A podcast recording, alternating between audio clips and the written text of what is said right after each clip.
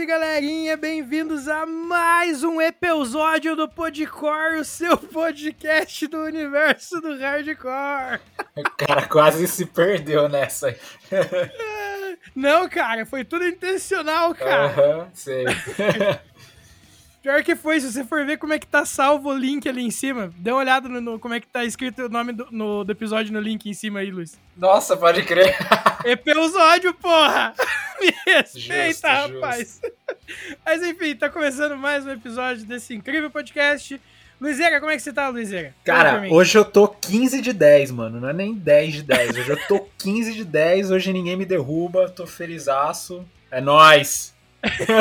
Conta pra mim, como é que tá o assédio dos fãs agora? Eu fiquei sabendo que já rasgaram tua roupa depois do anúncio do Podcore e tal. Agora, que eu sou um podcore oficial, fica difícil, né, cara? Aí, pô, eu perdi umas camisetas aí. Tô até mandando produzir aquelas faixinhas, sabe, de pôr na testa, em show, assim. Perfeito. Não, perfeito. Nós vamos ter que dar um jeito de repor essas camisetas rasgadas do Luiz aí. Acho, acho justo, hein? E... e, cara, vocês já viram aí que é o nosso convidado, a gente já vai trocar ideia com ele, né? Vamos só Uhum. pra nessa, nossas palavrinhas dos nossos apoiadores e a gente já volta. Aguenta aí.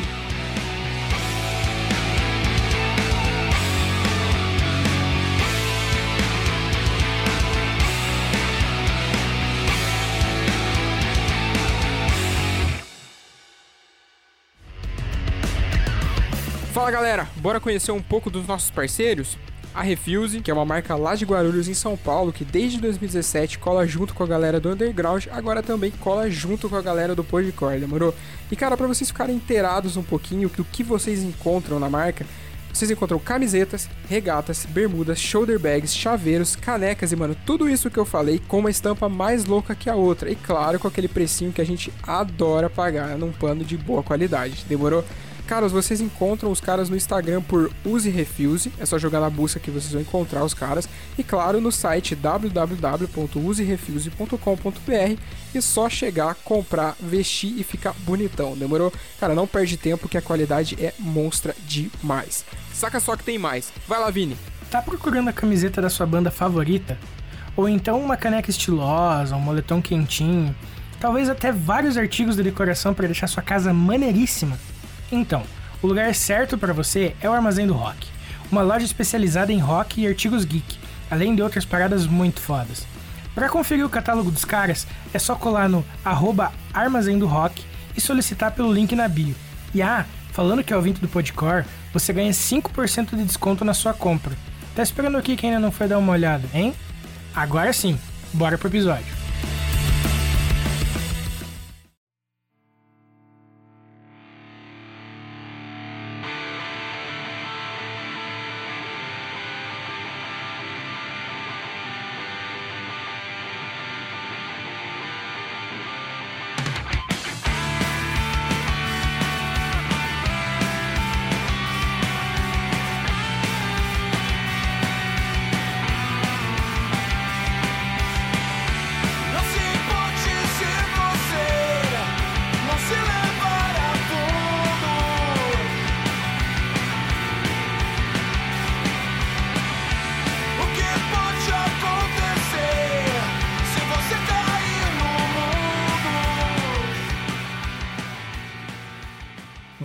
Voltando aqui então depois das palavrinhas dos nossos apoiadores, vamos seguir aqui com o nosso episódio com esse convidado maravilhoso que é o Peu Barbosa da Angular.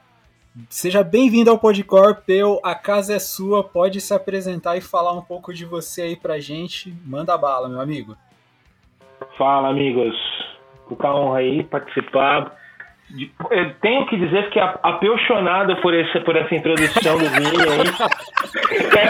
Maravilhoso. Fiquei muito honrado, cara. Pô, já começar nesse clima personalizado aí já me deixou bem à vontade. Obrigado pelo espaço aí, galera. Legal pra caramba é, ter essa oportunidade. Eu, como fã do, do, do podcast de vocês aí, ouço bastante. Tô, tô felizão aí de participar. Cara, e o Peu, que é um dos caras que foi a ponte que me ajudou a realizar um puta sonho, que era trocar ideia com a galera do Coelhimão, o Mano Torquato. Porra, Peu, muito obrigado de coração. Por isso que eu tô aqui, né? Permuta, né, bicho? Só corrigindo, Peu Muta. Eu já. eu Não, não, troca, o né? nome Eu disso. já falei o pro Vini, eu já falei pro Vini, eu falei, Vini, já, ó, bicho, a gente já faz esse, esse programa de samba aí, bicho. Se eu te levar um, ó, se eu levar, o- se eu conseguir um moderno, eu já conseguia já, já duas entrevistas já, dois bate-papos. Se eu levar, o- se eu trouxer o Camilo, ele já lança o próximo disco do Angular já no Podcore. Maravilhoso, cara. Perfeito. Não, o nome disso é reconhecimento, cara, porque a gente Total. sempre trampou nesse, nesse podcast pra unir pessoas. E as pessoas que vêm unir a gente com outras pessoas merecem total reconhecimento. Então, mano, muito obrigado, de verdade, do fundo do coração. Não, acho foda isso, cara. É...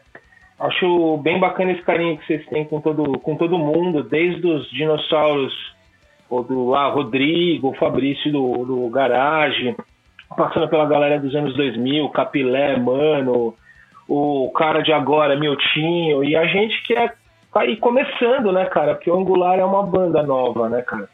A gente pô, fazer quatro anos, fez quatro anos de banda, mas dois guardado em casa, né? Então é Sim. pouco, né? Se for parar pra ver. E um ano que a gente passou só ensaiando e compondo. Cara, e pelo menos, de- né, as- uns trampo foda, diga de passagem. Pelo Total. menos. Pô, obrigado, cara. Obrigado. Mas, ô, ô Peu, é, conta um pouquinho pra gente aí, cara, o que, que você faz fora da música, que eu tô ligado que você é videomaker também, né? Conta aí pra gente é, o que, que você gosta de fazer além da música e um pouco do seu trampo fora da banda aí. Cara, é, eu, sou, eu sou, na verdade, eu sou formado em turismo, né? Eu sou turismólogo. Olha só.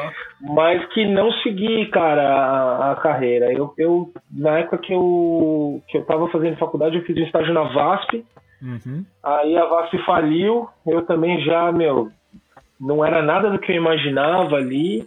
Aí fui partindo para a área da comunicação e tal, até que eu fui me encontrar meio velho, com uns 30 anos. Velho assim, né, pro, pro padrão, né? Sim. E aí eu comecei a trabalhar com audiovisual, cara. Eu trabalhei desde 2009 e sou apaixonado, assim. Encontrei o, o que eu gosto de fazer.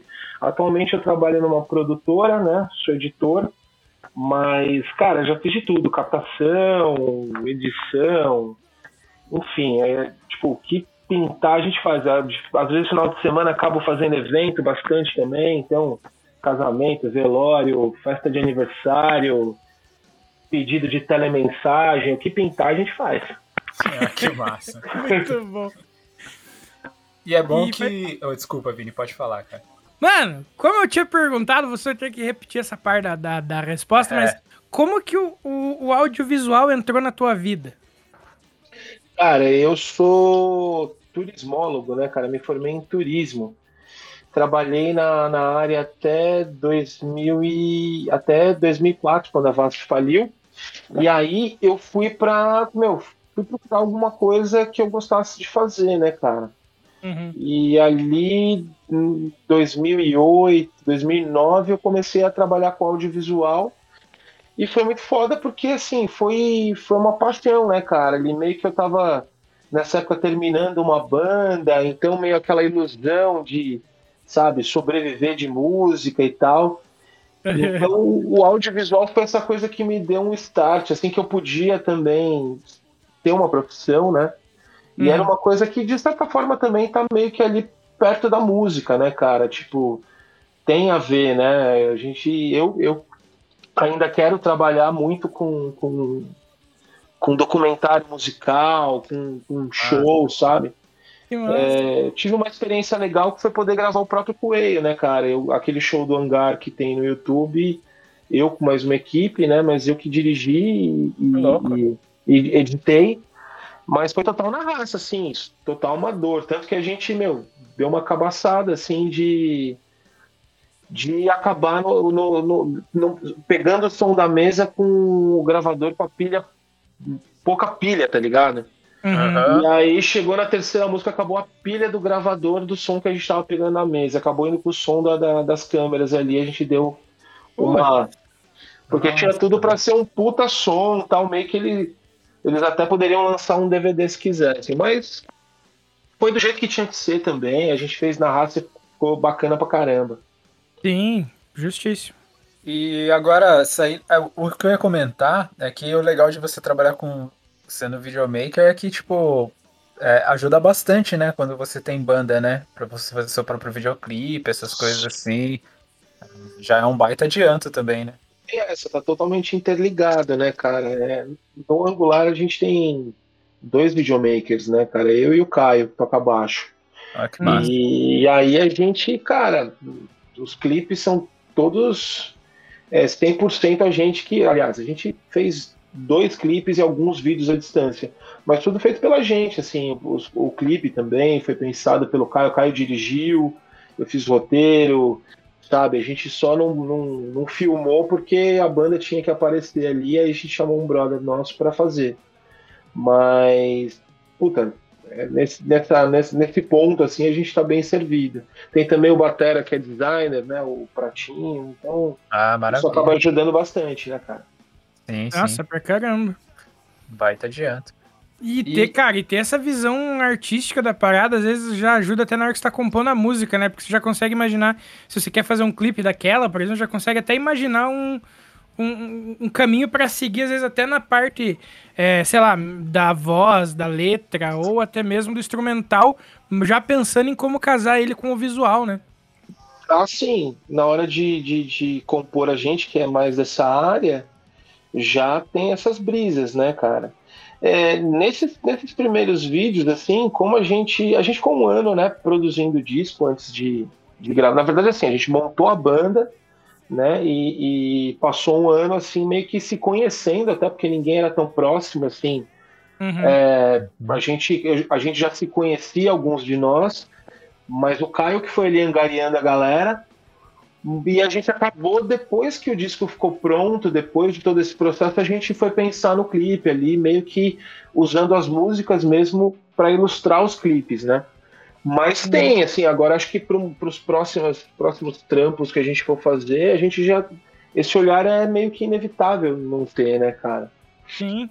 Até quando você quer colocar um conceito na parada, você já tem meio que umas ideias do que você quer abordar no visual, né? Exatamente, ele, como se- é, é que tudo hoje está muito é, é, ligado a- a- a- ao vídeo, né, cara? Nos últimos anos e agora na pandemia, mais que tudo, né, cara? Uhum. Você, Total. antigamente você tinha sites que você hospedava música. Hoje ninguém, cara. As próprias plataformas de streaming, assim, a galera ouve quando tá, meu, tipo, andando, transitando no carro. Você for ver mesmo separando os lugares, as pessoas estão com o YouTube lá, ouvindo música pelo YouTube. Uhum. Eu ando muito de metrô aqui em São Paulo, que eu vou trabalhar e volto de metrô e eu fico observando essas coisas, assim. É, ou as pessoas estão vendo série, ou elas estão ouvindo música pelo YouTube. A gente meio que, que ouve Spotify e tal, a gente acha que todo mundo ouve, mas acaba sendo meio que uma bolha essa, essa parada do stream. A galera mais popular mesmo, às vezes põe lá YouTube e deixa rolando. É, eu vejo muita gente é, ouvindo música pelo YouTube também, cara. No- no- principalmente em transporte público, assim. É, e você acaba tendo visual ali que acaba chamando atenção, cara, porque hoje em dia, muito do que eu acabo é, consumindo de coisa nova, eu fui ver um vídeo, saca? Pra, pra conhecer. Uhum. Antigamente não. Na época que eu era moleque e comecei a gostar de música, eu ouvia uma música no rádio, aí ficava esperando tocar de novo com o meu primeiro gradiente lá pra gravar. e depois saber o que, que era. Hoje não, tipo, você ouve um pedaço da música, você vai lá ver o vídeo. Se o vídeo for foda, putz, às vezes a música fica ali de coadjuvante. Sim. Exatamente.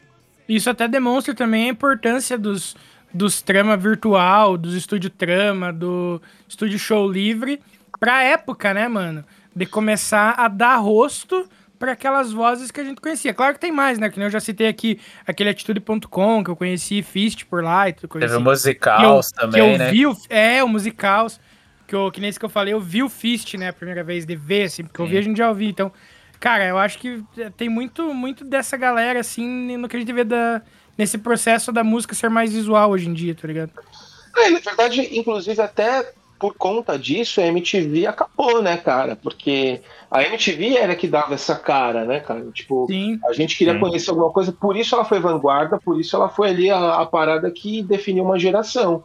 Hum, É, só que ela não soube se, se, se colocar no meio de uma realidade do YouTube, por exemplo, né? A MTV Sim. poderia ter virado uma plataforma, cara, de Total. streaming, de- só que de streaming visual. cara, ia ser referência, tá ligado? Eu tenho certeza disso hoje em dia. Sabe, o cara não ia querer lançar o clipe dele no YouTube, ele ia querer lançar na plataforma da MTV, como tem a plataforma do Globoplay, que é o que todas as TVs acabaram virando hoje, né, cara? Uhum. Até o que, uma, um, que ba- barateou o custo individual, né? Até de certa forma. Exatamente. Cara, e aqui, assim, por exemplo, eu, eu não tenho uma assinatura fixa dessas plataformas de streaming de TV. Tem aqueles cartõezinhos de mercado que você compra para usar por um mês. Uhum. Eu, ah, um mês eu vou assistir mais o Netflix, eu vou lá, pego um desse, aí eu passo um mês lá assistindo. Porque eu não tenho TV aberta em casa, eu não assisto TV aberta, não tenho TV também a cabo. Uhum. Porque eu, eu pagava, eu via, quando vinha a fatura, eu falava, putz, cara, vale a pena eu pagar essa fatura pra eu assistir assim, meia hora de canal off, assistir quando eu tinha os festivais no Multishow lá, e não usar mais pra nada. Porque tudo que eu consumo tá no YouTube, Uhum. no- nas plataformas, enfim. Sim, bem isso. É... Não, e você falou do. Cara, pensa que louco, uma plataforma do- da MTV. E que, cara, beleza, o, o clipe naquela época era o que eles tinham pra caramba. Mas já imaginou fazer, tipo, sei lá, uma parceria com o Estúdio Show Livre? Claro que não, porque também é de uma outra. Não, vocês entenderam. Não, Mas cara, faz- você pode pensar em projetos muito mais ambiciosos, tá ligado? Não, não, Tipo, sim, mas eu digo de é. fazer, tipo, a galera tocando ao vivo, não só o clipe, tá ligado? a, a então. galera tocar, você troca ideia É, e tal. então, Pique live de hoje em dia. você tem um, um, um- campo vasto aí. Você podia, meu, transmitir festivais no mundo todo pro Brasil. Você poderia Uhum. ter um lance de tipo, a banda vai fazer uma turnê, você ter isso, é, sabe, acompanhado ali na Sim. plataforma. Você Sim. tem mil e uma coisas pra fazer, tá ligado? Até porque eles, É que- eram, eles, eles geravam um conteúdo bem massa, se for para pensar. Eles eram bons geradores de conteúdo. O problema foi não saber se adaptar, né? É, eles Exatamente, né, cara? Eles Quando eles- souberam fazer essa transição, né, pra, pra nova geração. É, eu acho que foi bem isso. Ficou, é, é mais ou menos o que aconteceu. A gente tem aqui a, a 89, a Rádio Rock que tinha aqui, que uma época aconteceu isso, né, cara? É, foi meio que a MTV, assim. Uhum. A geração passou, a rádio foi vendida, sumiu, ficou aquela, aquele negócio assim, tipo, puta, acabou. E os caras voltaram, cara, assim, é uma das rádios mais ouvidas aqui em São Paulo, cara. Por diferentes tribos, diferentes galeras, assim. Mas que é, é- é uma parada ali que acabou sabendo a hora de voltar. Que rádio é diferente, né, cara? Mas eu acho que o lance da MTV foi assim, é, ter abandonado um pouco a música também, né, cara? Porque no final ali tava muito. Né, virou uma plataforma. Virou. Foi caminhando porque é, é, acabou virando hoje na, na- na- na nova roupagem ali, né? Virou Sim. um grande reality show, assim. Acho que eu vi uma vez alguma coisa lá daqueles de férias com ex. Eu falei, cara, isso é muito bizarro, não dá. Sim. Não dá, cara. Nem o pânico é tão escroto assim, com umas coisas absurdas. Sim. Cara, a MTV que eu falei, da- agora que você falou dos programas, me ativou uma memória que eu nem lembrava que eu tinha. Mas. mas eu lembro de uma. Tipo, eles tentaram no site deles é, criar uns conteúdos assim que não iam pro YouTube, mas eram em vídeo, assim. E eu lembro. Overdrive. Não, não, era tipo. Cara, era tipo uma série. Ah, tá. era, era, tipo assim, não digo que era uma série tosca. Porque, cara, era bem filmado pro baixo orçamento que eles tinham, tá ligado? E era tipo do. era- Eu não lembro o nome do personagem, mas ele era o estagiário da MTV. E daí a galera ficava só chutando as ideias dele, tá ligado? Tipo, acho que é no primeiro episódio, viu? Já que é teu primeiro, primeiro dia aqui, não sei o quê, eu preciso que você vá lá na, na manutenção, sei lá, uma parada assim, e me traga uma color bar pra gente poder colocar no vídeo. Cara, e daí ele sai perguntando pra Deus e o mundo, saca? Tipo, mano, era muito engraçado, assim, tá ligado? Tipo, eu, Caraca. cara, eu adorava. Dez episódiozinhos, assim, dele com o estagiário se ferrando pra fazer as coisas, tipo, não dar BO no turno dele, sacou? É? Uhum. Mano, era Mas massa isso pra já nessa caramba. MTV, nessa, no, mais pro final da MTV? Sim, ali 2009 pra frente. Pode crer. Eu já não acompanhava tanto, eu acho, cara. É, mas É. isso foi só pra internet, por exemplo. Isso não Ah, foi só algo. pela internet. pode É, foi só. Você via no Não. site. Até onde eu lembro, não chegou a ser transmitido na. Não era naquele MTV Overdrive que tinha deles, não, né? Não, era pra ser no site, eu acho. Era no site. Putz, agora eu não lembro, cara. De verdade, assim. É, ativou a memória do, da sériezinha do maluquinho com a jaquetinha jeans correndo pra cima e pra baixo naquelas escadas. Ah, meu, onde é que eu vou achar uma color bar? E, tipo, color bar é só aquelas paradas coloridas que colocam no início do vídeo, saca? É, Mano, é muito massa, bicho. Eu achei. Vou procurar, vou procurar pra ver, cara, porque a MTV sempre produziu conteúdo muito foda e muito à frente do Sim, tempo. mano. É. Essa parada de reality show, é, todo mundo acha que foi a Casa dos Artistas lá do SBT. O primeiro reality show foi da MTV, cara. Foi um que eles reuniam uma galera dentro de uma casa, que eram 20 e poucos anos, que até o Raimundos fez aquela versão do Fábio Júnior pra esse programa da MTV. Caraca, eu não sabia disso. Era, foi o primeiro reality show. Só que assim, eles não confinavam. Era um encontro de jovens completamente diferentes, de cada um de, de cada lugar da cidade, com realidades diferentes, convivendo ali em dinâmicas, sabe? Era um negócio muito mais avançado e muito mais profundo do que trancar uma galera em casa e dar bebida pra galera fazer merda, tá ligado? Sim. Entendi. E foi muito bacana na época, tanto é que bombou o Raimundos nessa época por causa dessa música, né? Sim, sim. É, Eu, eu lembro que há, há uns tempos atrás também a MTV, ela meio. É que a MTV ela se perdeu e tentar agora, sei lá, tentar tirar pra tudo quanto é lado, né? Que eles tentaram voltar com a acústica MTV, até que convidaram o Thiago York pra gravar, mas não fez barulho nenhum, assim, cara. Eu nem É sei que se eles vão a- levar pra frente isso. É outro grupo, é outra empresa, né, cara? É tipo, Sim. passou um ponto, tá ligado? Então, assim, não Uhum. tem, assim, nada do que, do que foi.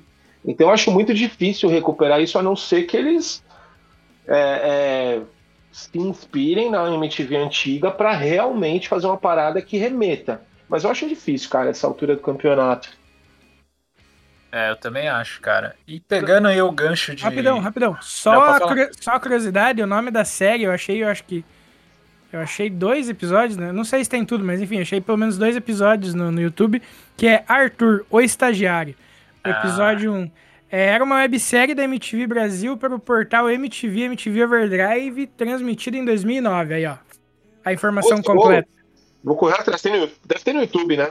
É, os dois primeiros episódios eu já vi que tem, agora se tem os outros. Ah, eu não beleza. Não, vou ver. Às vezes eu fico caçando umas coisas antigas da MTV, meio. Eu sou meio nostálgico, tá ligado? Aí eu fico vendo, tipo, VMB de, dois- de 95, tá ligado? VMB É. de 99, vendo umas coisas assim, tipo, muito nostálgico.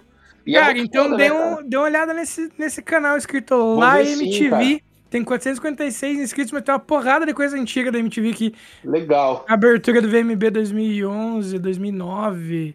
Tem os- os- alguns episódios dessa série, não vi se tem tudo. Maravilha. Vou comprar, É, uma caixa, bacana. vou Curti. comprar uma caixa de cerveja e maratonar no final de semana. Boa. Muito bom, muito bom. É, e pegando esse gancho falando de MTV e tal, e música, é, como que começou a sua relação com a música, Peu? Tipo, qual foi seu primeiro contato com a música e como é que você foi desenvolvendo esse hábito de, de ouvir som e aí cair na, na pira de tocar e tudo mais? Cara, assim, uma das minhas primeiras memórias é, da vida, assim, criança, é, é com a minha avó numa loja de disco. A minha avó era gerente de uma loja de disco aqui em São Paulo, Isso. mano. é, 1987, 88, assim, final dos anos 80. Aham. E eu passando as férias do pré, assim, do prézinho, do Jardim 2, lá no shopping com ela. E nessa época, cara, a, a loja, a loja chamava Hi-Fi Discos, cara, que é uma loja que era uma rede de loja fodida de disco, assim, sabe? Uhum. E tinha, tinha aqui no. E, e ficava no shopping Guatemi, que era um shopping nobre, assim, de São Paulo.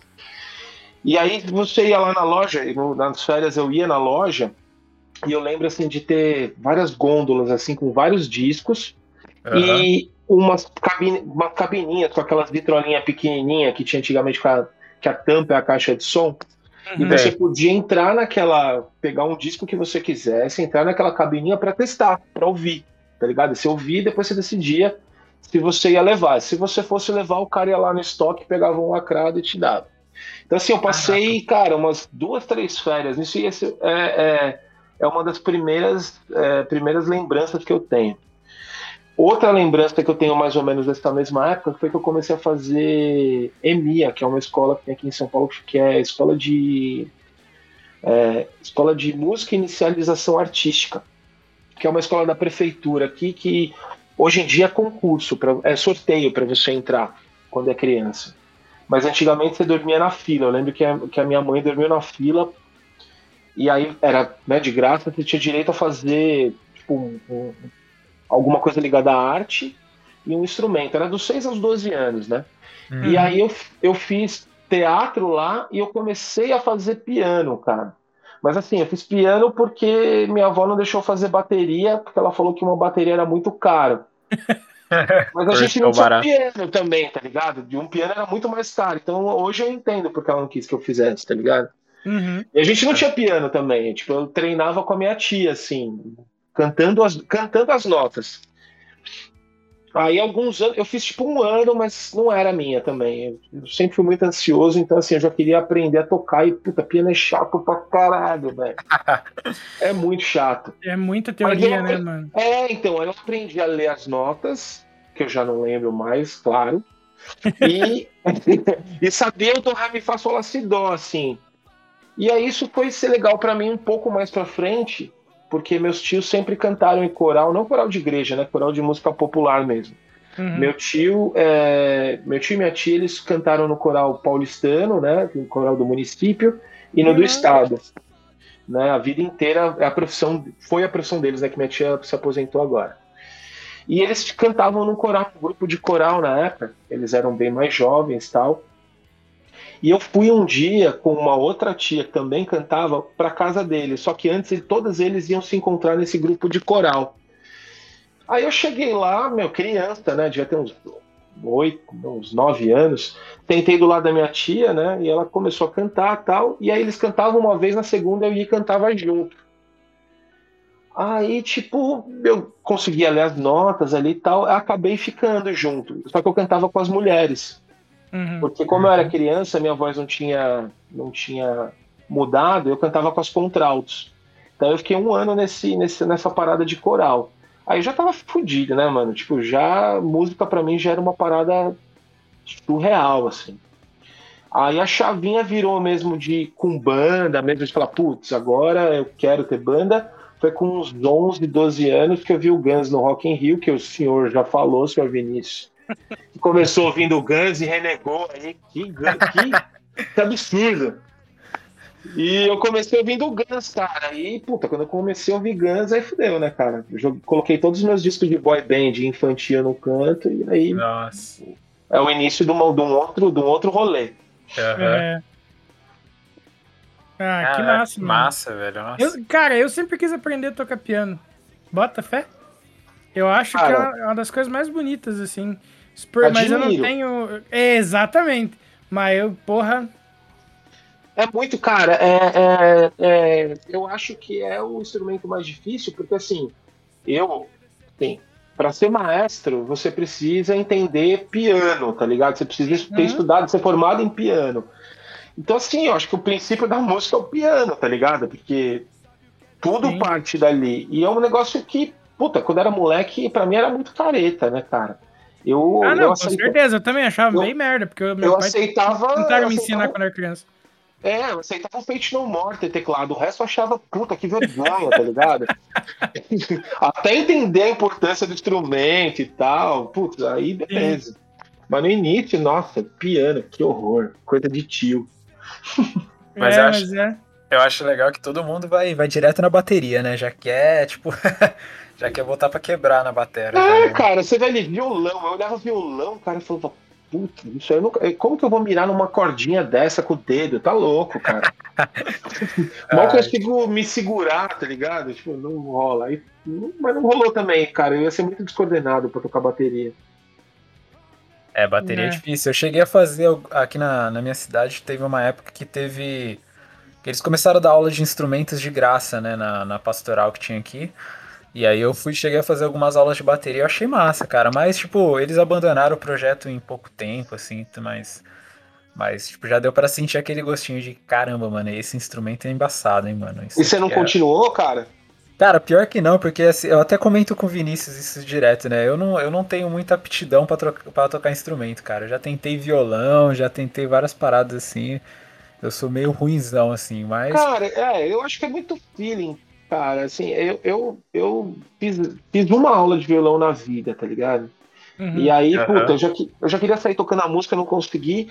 Aí ao longo da vida, assim, eu fui virando aquele cara que toca algumas músicas no violão, assim, mas sozinho, ou na É. rodinha do luau, tá ligado? É. Mas assim, me apeteceu pelo que eu queria, tá ligado? Uhum. E, mas eu acho que foi muito assim, por insistência mesmo, de pelo menos eu vou aprender 12 músicas. Ah, os caras vão ter que ouvir eu tocar Legião Urbana, tá ligado? O Fábio ia embora do rolê. É, o Fábio não é dessa não. o Fábio é revoltado com Legião Urbana, mano. Aham. É, O ele Fábio não, é do. do, não do- é um simpatizante, não. Pode crer. E então, os hermanos, ele deve, puta, se jogar no penhasco, né, mano? Exatamente. Caralho, eu não pego assim com mal com os hermanos, não. Eu não gosto, eu não, eu não curto muito eles. Eu acho eles muito, sei lá, não, não- mas o som assim é uma pa- é que também eu acho que é aquela brisa, virou outra coisa, né? A galera tem um pouco de ranço porque os caras viraram MPB e tal. Mas Sim, eu sim. não tenho nada contra o som, não. É, eu, eu, eu às vezes até tenho vontade, até falei, comentei, acho que eu já comentei com você, né, Vini, que eu tenho- às vezes eu penso em comprar um baixo, cara, pra, pra ver se, se eu desenvolvo alguma é, coisa. e eu fiquei te incentivando a comprar o baixo. Pô, vai, eu tenho uma vontade de tocar baixo, velho. É, eu acho Vai muito louco. nessa. Eu gosto muito de reggae, né, cara? Então eu fico prestando atenção nas linhas de, de baixo, assim, do Ô, meu reggae. querido, meu sonho é tocar baixo pra tocar reggae também. Né? Tá coisa, cara. Eu piro, queria tocar, tocar aqueles dub que eu só ia ficar no canto mexendo a cabeça de um lado pro É outro. e exatamente essa aquela. vibe. Dum, dum, dum, É isso aí, cara. Só isso, cara. Só, pela, só, só no, do, do, do- da vibração ali.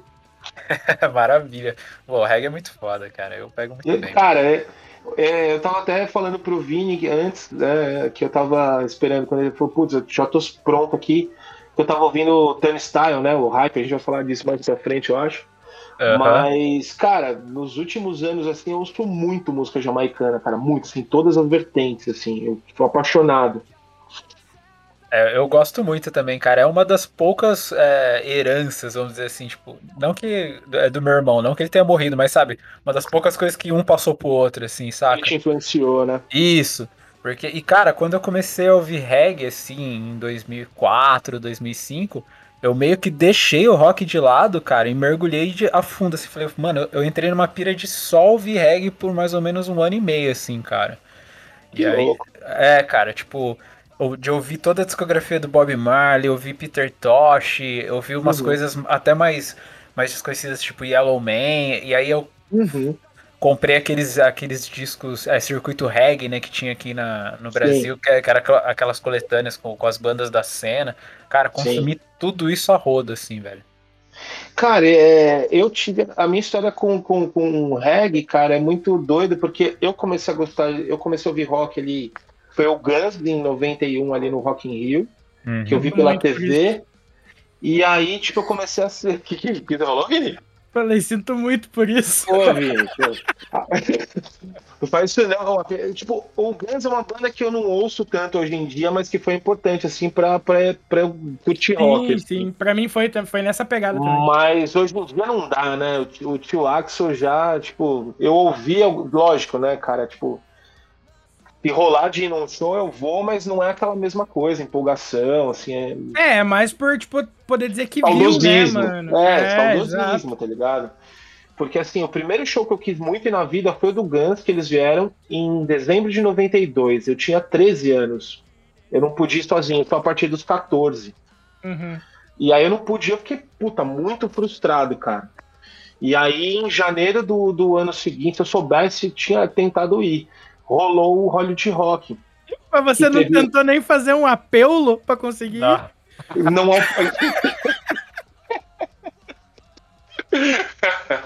Aí você apelou, hein? Nossa, cara. Então, e não, não rolou, cara. Aí, tipo, em janeiro do outro ano, eu faço aniversário em fevereiro, né, cara?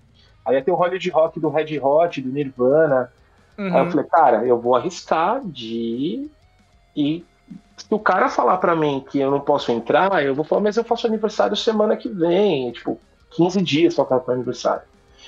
Putz, cara, eu fui no show. Primeiro show. Os primeiros shows da minha vida foi o Red Hot e o Nirvana. Fui nos shows, cara, assim, o cara nem olhou pra RG, cara. Se eu fosse. O cara mal olhou meu ingresso, tá ligado? Tipo, falei, Se você não fala ter- nada, é passar batido. Cara, eu devia ter tentado ir no Guns, tá ligado? Tipo, mas aí, beleza. Não era pra ser. Uhum. Mas voltando no lance do reggae, é, eu comecei a gostar de reggae mais ou menos na mesma época. Só que mim era um negócio meio que não, não combinava com rock. Tipo, era uma coisa que andava em- totalmente em paralelo, eu não tinha noção. E, tipo, de ir em show do Raimundos numa sexta e no Pato Banton na quarta, assim. Nossa, E rolês pra mim completamente diferentes que com pessoas completamente diferentes. Até eu conhecer o Sublime, cara. Quando eu conheci o Sublime, Sublime é E- muito bom. que era tipo que tinha o, o punk ali, já tinha o punk Sim. hardcore e tinha reggae, dub, hip hop. Aí aqui eu falei, puta, cara, como eu não me liguei que, que era uma coisa que caminhava junto, né, cara? Aí não demorou muito veio o Charlie Brown, né, que também Nossa. misturava. Aí Ajudou quando eu muito. comecei- quando eu comecei a olhar pra trás, tipo, você já The Clash, tinha a galera da Exatamente. Que já tinha esse lance do punk. Falei, caralho, a parada já tinha uma, uma, uma, uma conjunção assim, eu não tinha noção disso.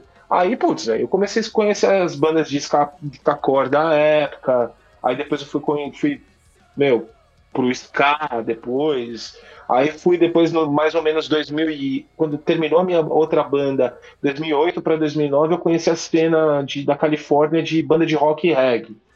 Tipo Pepper, Passafari, Nossa, Like Stupid. Revolution. Aí eu falei, pô, toda a galera assim foi meio que influenciada pelo Sublime, por essa galera. Uhum. Aí eu falei, puta que foda, cara. A, a parada combina, tá ligado? É, anda tudo junto, né, cara? A gente, às vezes, quando começa a ouvir som, a gente é muito cabeça fechada, a gente não tem essa noção, Uhum. né? Mas é, é o que você falou, tipo, o, a raiz já tá ali, né? O The Clash já misturava reggae com, com punk rock, com dub, e tá tudo interligado. Mas é importante, é, é legal que sempre tem as bandas que, que viram a chavinha, né? Que nem no seu caso foi o Sublime. Pra mim, acho que foi muito o Charlie Brown, porque o Charlie Brown, é que nem você falou, pô, eles misturavam muito reggae, né? Então era, era, era apenas uma deslizadinha ali pra você cair no reggae de vez e, e deixar andar. E aí é isso mesmo, depois vai pro ska, pro dubstep, pro ragamuffin e vai embora, mano. Sim. Tanto é que o Charlie Brown, quando eu conheci, eu achei que era uma banda de ska. Porque eles, eles apareceram na época que rolou a, a terceira onda. de- Não, aqui aqui no Brasil, acho que foi a primeira onda de ska, né? Tipo, que meu, tava numa época que rolou aquela coletânea da Ska Brasil, que Sim, tinha sim. os Camundongos, Scuba, é, Mr. Hood, várias bandas de ska estourando. E eu- aí veio o Charlie Brown quando vai comer, eu lembro que eu fiz na época na escola, cara. E, e pra mim o Charlie Brown era ska, tá ligado? Até eu Sim. chegar e lançarem o disco, eu vi, ver que era uma banda de rock e tal, eu não tinha essa noção. E hoje em dia é uma parada que eu, o reggae, assim, a música jamaicana que eu uso pra caramba. Tanto é que a última coisa que eu fiz musical, agora na pandemia, foi Uhum. um projeto do Caio, né? Que, tipo, que, é, que ele tá com um projeto de beats, que foi o Bombastic, que eu fiz uma música que é completamente nesse, nesse rolê mais reggae, né? Da hora. Que Que massa. massa. Eu Até achei que você ia falar do, da, da parada que você, da, da tua participação no projeto do Fileta. Também, que foi. Então, é outra coisa, assim, de inédito, que eu fiz na pandemia de inédito foi participar desse projeto do com o Caio e com o Fileta, que é uma banda de escapor, né? O, o Double Play, né? É, o Fileta meio que eu escalei, né, cara? Tipo, na cara dura, e aí? Ele me mostrou as músicas e falou, cara, olha, se liga pro projeto. Eu falei, e qual que eu vou participar, tá ligado? cara de assim, né, cara? Tipo, coisas que a intimidade permite, né? Justíssimo. Não foi essa, eu acho que foi essa até que o. Que o Torquato falou que era ele que ia cantar, e daí. eu- eu não, sei, não, não sei se era essa, mas o Torquato falou que, disse que ele também tinha, tinha essa aqui. Não, você tem que participar da música lá, daí o. o ele fala, ah, e daí, mano, qual que é a música que eu vou participar? Daí o Fileto falou, é, não vai rolar. tá? É, não, e, putz, os caras, assim, esses, os caras do Coelho, assim, são, são puta querida, assim, cara. A ponte, a gente tava brincando lance da ponte, assim, é porque é, a gente tava conversando e eu sou bem próximo, assim, deles, a gente é amigo de verdade, assim. E, e eu até falei pro Vini, falei, cara, se precisar eu falo, que os caras às vezes são, meu, são douradenses, é outra, outra, outra velocidade. Os caras moram aqui em São Paulo, mas a velocidade é outra, tá ligado? Aham. É, eu lembro, mano, eu mandei, eu até eu tirei sarro dele depois que Eu mandei mensagem pra ele, ele não visualizou, né? Estrelinha, velho. Na minha época não era assim. Eu tenho uma história com o Mano muito engraçada, cara. Bem nessa tipo que você falou.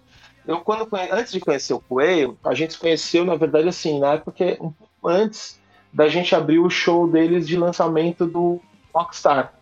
Uhum. desse- do Ainda Sou um Rockstar. E a do acho- Ainda Sou um Rockstar é a música, Rockstar é o nome do disco. Ou troquei, não lembro agora. Enfim, a gente abriu esse show e aí saímos desse show assim. Eu já conheci o Moderno, né? Que o Moderno era moderno e já morava em São Paulo. E aí, tipo, cara, a gente foi para um outro rolê assim e eu, eu, eu fiquei encanado com o mano, cara. Porque ele ficava me encarando assim, cara. Eu falava, cara, esse cara é folgado, velho. Folgado me encarando, velho. Depois eu fui descobrir, cara, ele, pô, bicho, muito tempo depois eu contei isso pra ele, ele falou, bicho, o meu óculos, eu tava sem óculos, eu sou cego, eu tava tentando ver onde vocês estavam, o que vocês estavam falando, vocês estavam comigo ou com o Camilo. Muito bom. Então, quer dizer, tipo, bem nessas, o cara, até pro, pro, pro, pro, pro, pro Instagram lá pra visualizar, ele é, ele é cego. Né, coitado. Abraço, mano. Te amo, mano. Ai, que safo. O... o que, que você ia falar, Luiz? Eu acho que eu te cortei, né? Não, eu ia falar que, que pegando onda nesse lance, a gente tá, tá engatou aqui na, de falar de som. Eu vi que você tem uma, uma conexão forte com, com mídia física, né? Você tem até um perfil no Instagram lá, o Vinil do Peu, onde você posta Sim. sua coleção e tal. Você, você curte esse lance de colecionismo, né, até hoje? Cara, é, é, é de uma forma, é, assim, eu não sou muito voraz, assim, é por, até por financeiramente. O vinil tá caro pra caramba, né, cara? Mas assim, Tá. eu, eu, eu Uhum. mantenho os CDs que eu tenho, assim. é, tenho bastante, bastante CD assim, né? Humildemente, assim, tenho tipo 500 CDs, que é bem pouco pra quem, cole... quem coleciona mesmo. Vinil deve ter uns 200 e tal, mas assim, eu curto bastante, assim. Pra mim é meio terapêutico, é, nostálgico. E com vinil, assim, principalmente, eu acho que tem um pouco dessa conexão, assim, com a minha avó, que eu sempre fui muito ligada, né, cara? Com esse Uhum. lance de e com esse lance de começar a gostar de música, principalmente. Porque pra mim era mágico, cara. Quando eu comecei a gostar de rock, assim, pegar o disco, você colocar. É, é todo um ritual que é diferente explicar pra quem, pra quem já nasceu numa época de streaming, de MP3, tá ligado? Talvez quem tenha pego o CD ainda consiga entender um pouco. Mas o vinil ele tinha uma coisa tátil que você chegava em casa, você colocava ali, porque você- muitas vezes você conhecia três, quatro músicas do disco, não Aham. mais que isso. Você colocar para rodar e você vai ver ficha técnica, você vai ver Uhum. agradecimentos, quem compôs, a gravadora. Eu lembro que os discos vinham disco é cultura embaixo, sabe? É, escrito assim no cantinho. A gente lia tudo, tá ligado? Então, para mim, tem um pouco disso, assim. é, é, o, o, o streaming, a plataforma, a plataforma de streaming, para mim, ela me causa. É engraçado, ela me causa um pouco de pânico. Porque ela é tudo que eu sempre sonhei na vida: chegar num lugar e ilimitadamente ter todos os discos que eu quisesse ouvir. Só que toda vez da tela azul, cara. Quando eu abro assim, eu falo: o que, que eu vou ouvir hoje? É, isso é um problema do é, streaming, cara. Que aí eu fico, puta, aí eu acabo rodando as mesmas coisas ali sempre, tá ligado? Aí eu lembro, puta, tem um disco que eu quero ouvir, eu vou ouvir amanhã. Aí chega no dia seguinte, os mais ouvidos estão lá na frente, meio que automático vai. E o vinil não, cara. Vinil eu ponho lá, eu ouço lá do A, lá do B, e ouço até o fim. É, mas é, é isso mesmo, cara. Eu tenho às vezes problema também com o streaming de tipo, puta, abre o Spotify e fica lá, caraca, o que que eu vou ouvir hoje, né? Tipo, eu não quero ouvir as mesmas coisas de sempre, mas também não sei o que que eu, pra onde que eu vou tal. É, é complicado. Eu, eu também coleciono mídia física, cara, e eu tenho essa mesma relação com você. Com a mídia física já é um pouco mais fácil, né? Se ela você olha pra estante e fala, puta, eu vou ouvir isso aqui, cara. E, e é muito louco que o, o vinil tá bem alto hoje em dia, né? Tá todo mundo comprando e, e direto sa- saem umas matérias de tipo que as vendas estão subindo cada vez mais. Mesmo estando caro assim, o, o pessoal tá meio que abraçando, né? Seja por modismo ou pelo que for, o pessoal tá, tá engatando nesse daí. Sim, total. É, mas é- é- virou uma cultura paralela, né, cara? Tipo, o, o ouvir o vinil, a galera que, que acaba entrando nessa tem esse apego mesmo, né, bicho? De Uhum. vou colocar ali pra ouvir, eu posso ouvir o físico ali, meu, no digital, ali bonitinho. Mas é, é, na verdade, eu acho que é a relação com a música, né? É a relação que a, que a pessoa tem com a música, não é nem o, o lance do, do ah, eu quero ouvir a, a fritação do disco. É a relação que você tem ali meio que afetiva, acho que te liga de alguma forma com alguma coisa, com alguém, sabe? E, e- e eu acho que esse laço da música, tipo, é, é profundo, tá ligado? E muito foda, assim, porque quando eu, quando eu entro nessa brisa, vou ouvir um disco ali, eu, cara, eu viajo como eu não viajo de ouvir de, a música de outras formas, sabe? Total, total. É, eu, eu, você até falou, né? Tipo, eu comecei. Quando eu comecei a ouvir som era na época do CD já, né? E aí Uhum. eu, eu lembro que pra mim eu, eu sempre tive esse lance do tipo, caraca, o vinil, né? O vinil sempre foi um nossa tal. E aí quando eles começaram com essa onda de. Principalmente das bandas mais recentes lançarem as coisas em vinil, né? Porque antes não era. Era mais. Você achava mais vinil de banda velha, assim, né? De banda antiga. Exatamente. Aí agora quando, quando as bandas novas começaram, putz, sei lá, eu vi lá vinil do Linkin Park, vinil do Deftones, vinil do Green Day, aí, Uhum. cara, falei, putz, mano, eu preciso, eu preciso disso, tá ligado? E foi Já aí tá eu- incorporado aos lançamentos, né? Isso, exatamente, cara. E aí foi quando eu, falei, puta, não, vou começar a comprar e fazer minha coleçãozinha de vinil também. Porque é, é outra pegada, né, cara? E o vinil tem aquele lance de ter a edição colorida, tem a edição picture, tem a edição não sei o quê, tem o box, e, e aí nisso vai, né? Uhum. É, então, cara, hoje eu tava vendo, não sei se vocês. Uma, um box do no FX, cara, da comemoração de 30 anos. 30 anos não sei se é de 30 anos, enfim. Eu do vi, Franklin cara. Grublic. 4.300 reais, 15 discos. Nossa, Eu já velho. coloquei no, no eBay meu rim pra ver se tô brincando. eu não tenho essa coisa assim de, de, de putz, eu quero ter a edição tal. Tanto é que eu tenho um brother que ele é doente por Dead Fish. E eu Uhum. tinha comprado o 01, a versão que é meio amarela, meia preta, sabe? Essa versão é linda, cara. E ele tava do que ele é colecionador. Eu falei, bicho, pega aqui em casa, é seu. Não, não quero Nossa. ser. Eu falei, não, pega aqui, bicho. Aí ele tinha lá um Vitória sobrando, não, ele me deu Vitória. Pra mim tá, tá de boa, tá ligado? Eu compro. Que da hora. Legal, eu curto ter uns. Eu tenho um Rancid, o. É Not Como the Wolves, um vermelhão, que eu acho lindo. Aham. É, tem o, o, o Penny, que é o meu pre- predileto do Melancholy, o Penny Bridge, e, que é Que marrom, foda. tá ligado? Nossa, que louco. E aí, beleza, não vou trocar. Mas assim, o do Dead Fish eu sei que depois eu- eu posso conseguir, tá ligado? Não, não fazendo menos da banda, pelo contrário, assim. Sim, sim. Mas, mas tanto é que ele já conseguiu outro, ele falou, cara, eu tô com aquela versão lá, vou te devolver o seu. Caraca, velho, que massa. O cara é colecionador nesse nível, pra você ter uma ideia. Aham. Pô, que massa, cara. É, eu também. Cara, eu não tenho. Eu não, eu não digo nem que eu tenho uma coleção, na real, né? Porque eu tenho alguns CDs aqui, porque. É, como eu tô na, naquela vibe de transição de um trampo pro outro, eu não tô podendo começar minha coleção diretamente.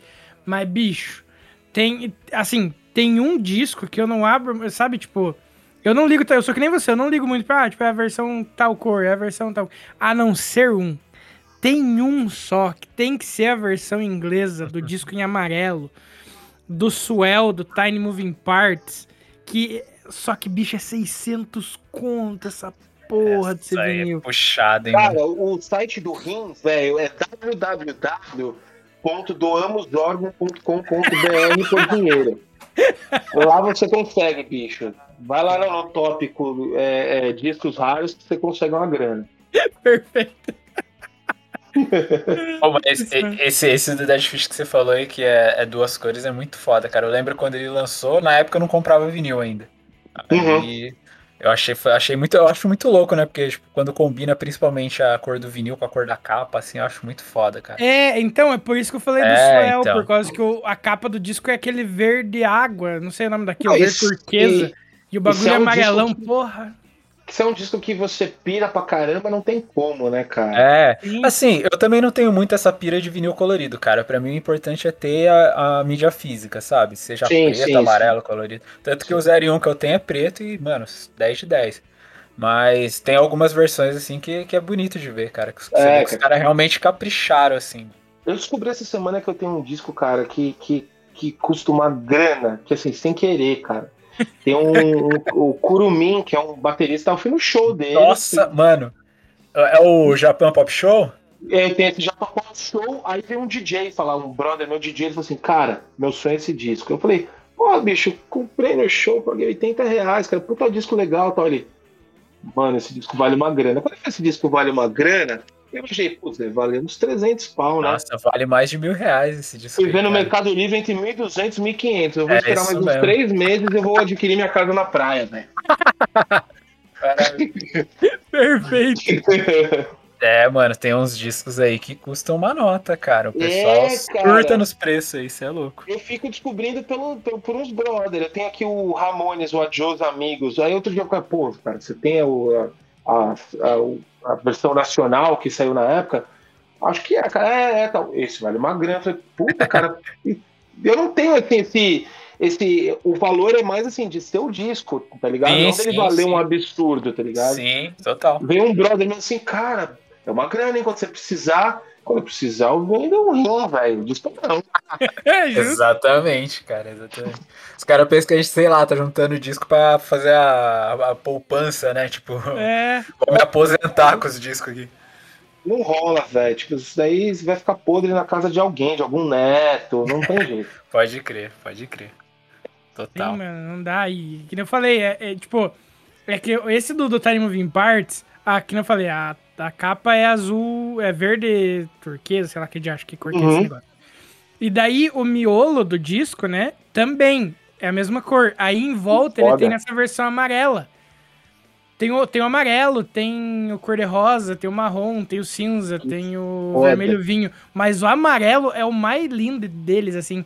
E o foda é que essa é, tipo assim, as outras versões você consegue achar de boa. Mas o amarelo só saiu na Inglaterra.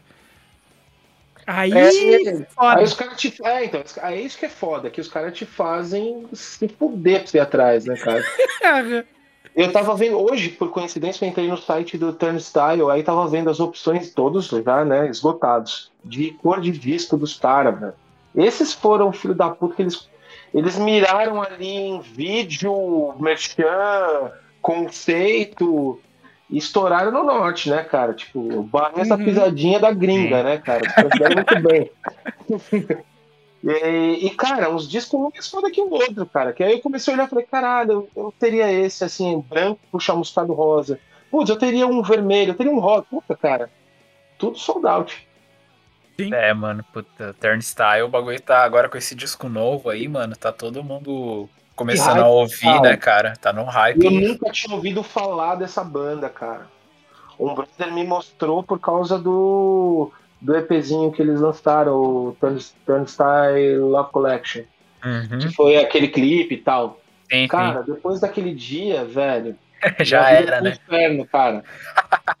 tá ligado? Tipo, minha vida Sim. tá um inferno. Todo dia eu ouço essa bosta e fico, meu, pedindo lá no Come to Brasil, nas redes dos caras, tá ligado? Pedindo no site do, do, do João Rock. Ah, mas você ligado? viu que eles vão tocar, né? Eles vão tocar no Lollapalooza, né? Então, eu vi um papo desse aí, cara. Eu li Vai um rolar, site aí. Então, mas eu tô pelos, pelos side shows, né, cara? É, aí vira mais, né, mano? É, putz, cara, eu perdi o Ren o Rancid foi o melhor show da minha vida que eu perdi, velho. Porque Eu imagino. Não foi, cara. 40 minutos, 300 pau, tudo bem, tinha metálica, mas não era foco, né, cara? Sim, sim. E, cara, legal, festival, experiência e tal. Não é a mim o Lola, o Lola tanto assim, mas, putz, se os caras forem tocar só lá, eu vou realizar a proposta. É. Tem. Eu, pelo, pelo que rolou, é, vai, vai, ter, vai ter shows à parte do Lola, né? Só não sei É, se vai não. ser em São Paulo, né? Deve, deve, deve ter algum aí no. no, no é? No Hangar Bar em Curitiba, né? Uhum. Deve ter um aqui na Tribe House. Tô zoando, né? Nem tem esses picos, mas. um lugar pequeno, assim. Eu acho que esses caras vão tocar num lugar grande aqui. Se eu tocar aqui em São Paulo, deve ser num Carioca Clube, num Tropical. Provável, Tá provável. muito. Cara, assim. Eu nunca tinha ouvido falar da banda, de repente todo mundo à minha volta começou a falar também, saca? Sim, Sim, é sim. bem isso mesmo. É bem isso mesmo, é. Foi golpe de marketing, certeza. Tudo pensado. Eles são Né? mini vanille dessa geração aí, não são os caras. Ah, nem fudendo. Os caras são tipo mini vanille, tipo, os caras só vão lá e aparecem, tá ligado? Tipo, Bicho, é tu não cara. meteu essa, irmão. Cara, essa foi foda. Vocês mandam- manjam o mini vanille? Hum, Sim, sim. Os farsantes. Mano do céu. Essa Não, tô brincando, não. Eu, eu, eu, cara, eu fiquei num intensivão Tony Style aqui, vendo uns vídeos ao vivo e tal. Putz, cara, eu queria ser o, o Brandon Yates, cara. O cara dança muito, velho. Era uma aula de dança. Putz, é muito dançante, velho. Eu sou muito doido. Dançante pular. demais.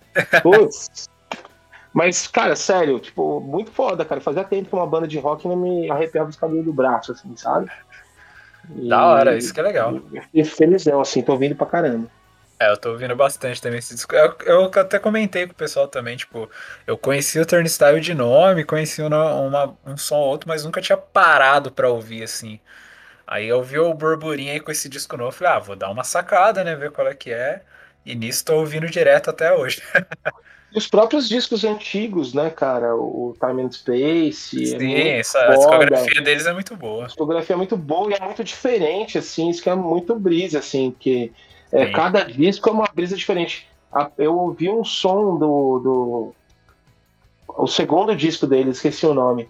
Que, cara, eu achei que era True Eleven. Aí Nossa, meio da pode- True Eleven, que era uma brisa, assim. E, cara, cada disco uma brisa diferente. É, mas é da hora a banda assim, né, cara? Que não fica Pô, muito na mesmice, né? Achei Muito legal, não, achei legal, que os caras deram uma revolucionada no, no rolê, assim. bom, Da hora.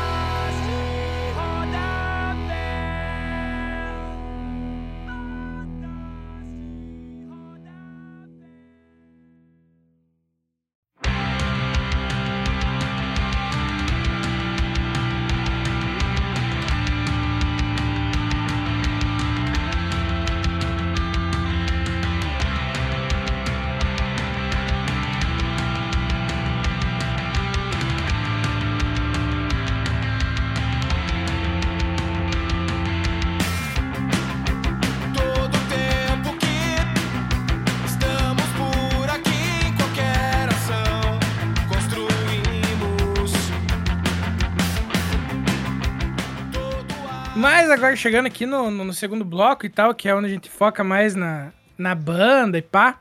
Mano, conta pra gente como. Você já falou meio por cima, né? É, mas conta pra gente como foi o início da, da, da Angular, assim.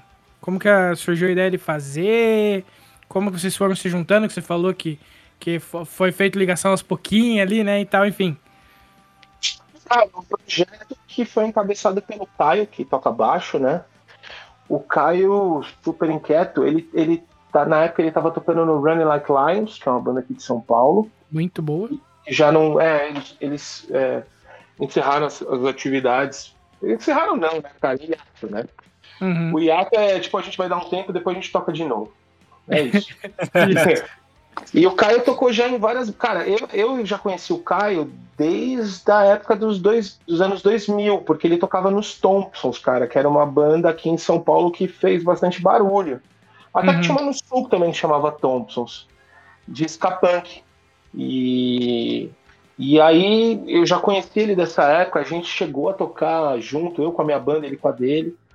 E aí um dia descobri que o Caio tava morando aqui do lado das minhas casas, assim. A mãe dele mora aqui do lado da minha casa, eu trombei ele no metrô.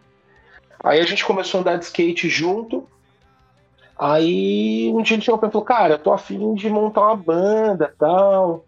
É, de boa, tô com o running, meio que uma coisa mais tranquila. Eu já falei com o Inada, que é o guitarrista, que na época tocava no Hellfire, né? O Hellfire tava terminando ali, porque o Plínio, vocal e baixista, tava indo pra Inglaterra. Eu já conversei com o Inada tal, pra gente fazer alguma coisa, uma parada meio ali face to face, essa, essa pegada ali, Farside, umas coisas assim. e pensei em você pra cantar, cara. Falei, pô, bicho, eu já tava muito tempo sem banda autoral, né? Minha banda tinha terminado em 2009. E eu continuei fazendo som, mas banda cover, fui tocar em formatura, tá ligado? E, mas nunca deixei de acompanhar a cena. Então eu falei, bora, vamos aí, vamos, vamos fazer. É, meio que assim também. A gente deve fazer uns ensaios, alguma coisa assim. Aí eu, nisso, o Caio veio o Moisés, que ele é mineiro, mas mora em São Paulo já há algum tempo. Amigo já do Caio, que tocava, ele tocava numa banda chamada Rally de Belo Horizonte. E aí eu tava conversando com o Caio um dia, putz, ele falou, cara, é, queria tocar também aí, vocês estão precisando de mais alguém aí? Ah, você tá afim de fazer, ah, tô afim de tocar guitarra, que ele é baixista, né, no Rally. Tô afim de tocar guitarra, beleza. Aí fechamos meio que esse time, né, nós quatro. E aí começamos, cara, vamos. O plano é fazer é, música e só depois disso a gente se, se preocupa em ir atrás de batera, em, em, em tocar, enfim, vamos, vamos fazendo aqui no, no nosso tempo. Aí a gente começou a fazer alguma coisa ali de, de, de música, de corda só, em- se encontrar assim aos poucos, assim, para até se conhecer melhor, né? Eu não conhecia o Moisés, o Inada eu conhecia bem pouco. E aí apareceu o Prats, que o Prats ele é catarinense. Ele foi indicação do Irá, que toca no Angel of Pipe, lá de Santa Catarina. Uhum. E aí o Irá falou, cara, tem um cara em São Paulo que, que é baterista, é meu brother, gente boa, o Tats. Aí a gente foi fazer um ensaio. Cara, quando juntou cinco, cara, tipo, aquela coisa, deu uma energia legal, a gente virou brother meio que instantaneamente, assim. E começamos a compor o disco, cara, fazer música ali com calma, aqueles ensaios semanais, tá ligado? Isso em 2017 já, né? Tudo isso acontecendo em 2017. Aí na metade de 2018 a gente fez um, gravou um ensaio em vídeo. É, ficou bacana, colocamos na internet e já marcamos um show de lançamento. E aí começou de verdade o Angular. Então, assim, o primeiro show da gente foi é, outubro de 2018. Né, que a gente fez um show com o Bombers e com o Brent Stoker. Foi nosso primeiro show ali de estreia. E e, cara, na verdade, assim, a história da banda foi assim, cada um, é, todo, todo mundo já, já vem de outras bandas, já tem um, um rolê, assim, já viveu os anos, já tinha vivido os anos 2000 tendo banda tal. Mas, cara, era meio que começar de novo, né? A gente começou meio que do zero, hum, fazendo esse rolê de começar a tocar nos lugares tal. Isso 2018, 2019, janeiro a gente já parou, vamos gravar o disco. Aí começamos a gravar, fomos gravar lá no Nimbus. Aí a gente passou o primeiro semestre ali gravando o disco.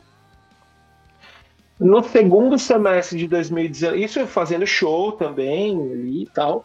Segundo semestre, em agosto, a gente lançou o disco, é, fez alguns shows, gravamos o clipe. Aí o nosso lançamento do clipe era dia, é, foi dia 12 de março de 2020.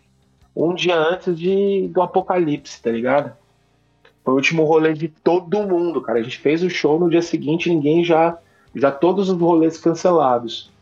Então, assim, o Angular tem uma história curta, assim, mas intensa, sabe? A gente, porra, tava fazendo as contas esses dias aí, em- contando o, o, o tempo que a gente começou até o início da pandemia, a gente fez bastante show, assim, sabe? Uhum. É, lógico, para uma banda que tá começando e tocando nos buracos, sabe? Tocando nos buracos Sim, que eu sim. digo assim, é, não se desfazendo de nenhum lugar, pelo contrário, que é são os lugares que mais acolhem a gente, mas assim, lugares assim, tocamos para cinco pessoas, para 60, sabe? Início de Uhum. banda sem regalia nenhuma, sabe? Mas com puta tesão, né, cara? E com uma visão diferente de quando a gente era mais moleque, né, cara? Um Uhum. lance bem mais de curtir, de fazer a parada bem feita e tal. E aí também entra esse lance de ter um designer, de ter, tipo, dois videomaker. Putz, o Moisés compõe pra caramba, assim, é um cara que compõe bastante, tem bastante música, bastante ideia. O Inada também é um cara que traz bastante coisa. Então, formou meio que uma unidade ali, sabe? Cara, e já que você mencionou o, o- o escrever e tal, como que funciona o processo de composição das músicas de vocês? Cara, é, meio que não tem uma regra assim. A gente nesse disco, pra mim, foi, foi, foi bem novidade, porque na outra banda que eu tinha, no Baldramen, as letras eram. Putz, ficava tudo pra mim. tá? A gente compunha as músicas juntos e as letras ficavam pra mim. No Angular, não, cara. Todo mundo traz ideia. O, o Moisés, cara, tipo, traz música. A gente chama ele do, do, do Koala brasileiro, né, cara? E, tipo, o cara compõe pra caramba, tem várias ideias, faz umas músicas legais pra caramba. Ele traz bastante coisa. Mas também, tipo, eu componho, tem música que é só minha, tem música que, tipo, um trouxe a ideia de, de, de, de, uma, de um riff, a gente complementou, dividimos letra. É, tudo tem a mão dos cinco, assim, principalmente no arranjo, assim. Uhum. Mas também tem ideias ali que vêm de uma pessoa só e a gente meio que foi se achando, sabe? Uhum. Esse lance de tipo, putz, como que funciona? Vamos ver como funciona tentando todas as formas. E como é normalmente um primeiro disco de banda, é isso, meio que ali um, um, um catadão de todas as ideias, de todos os tons ali, a gente lapidou tudo junto e pôs pra jogo. É, é É muito meio que, que se descobrindo ainda, né? Qual sonoridade vai ser, né? Tipo, testando muita coisa, né? É, porque na verdade assim, ah, vamos fazer um som meio face to face, vamos fazer um som meio não sei o que lá, vamos fazer um som meio... Cara, quando você começa a tocar cinco pessoas juntos, cara, aí você vai ver o que, que vai sair, tá ligado? Porque são cinco pessoas ali com influências completamente diferentes, mas muito parecidas porque todo mundo gosta de tudo de música, assim, sabe?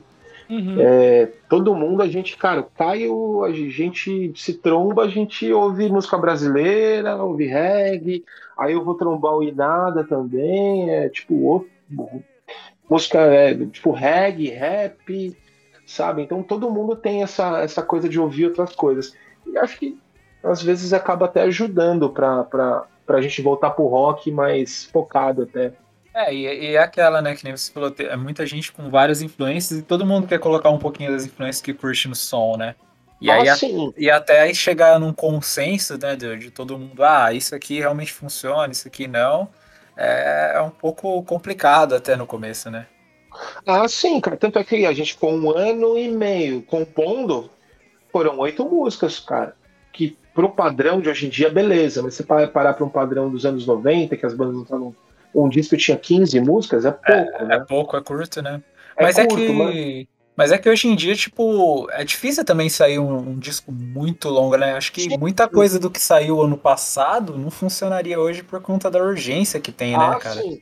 Olha, mesmo se a gente tivesse produzido mais coisas, a gente teria segurado. Mas foi assim, a gente quis fazer uma parada tão que é, é, agradasse a todo mundo, que soasse ele como uma, como uma unidade, que a gente fez oito músicas, oito músicas. Sobrou uma música, para não dizer que não sobrou nada, assim. Que a gente falou, putz, cara, vamos trabalhar mais. Que foi uma música que eu, que eu trouxe aos 45 do segundo, Uhum. que era uma ideia que a gente começou a fazer, a gente fez ela de três formas, num, tipo, acho que falta. Então, não acho que falta, vamos segurar, sabe? E aí Sim. lançamos oito, que tipo, foi na veia, sabe? Tipo, da gente ouvir o disco cinco assim, amarradão, sabe? Fluiu legal, né, cara? Quando você ouve e fala, puta, tá legal o setlist, agora vai, né? Putz, é, cara, tipo, é muito legal quando você curte ouvir seu, seu próprio trampo, tá ligado? Quando você Uhum. se, se, se é agradável, não é aquela coisa tipo, ah, não, não, eu não curto me ouvir, sabe? Não, é, é agradável, sabe? Legal.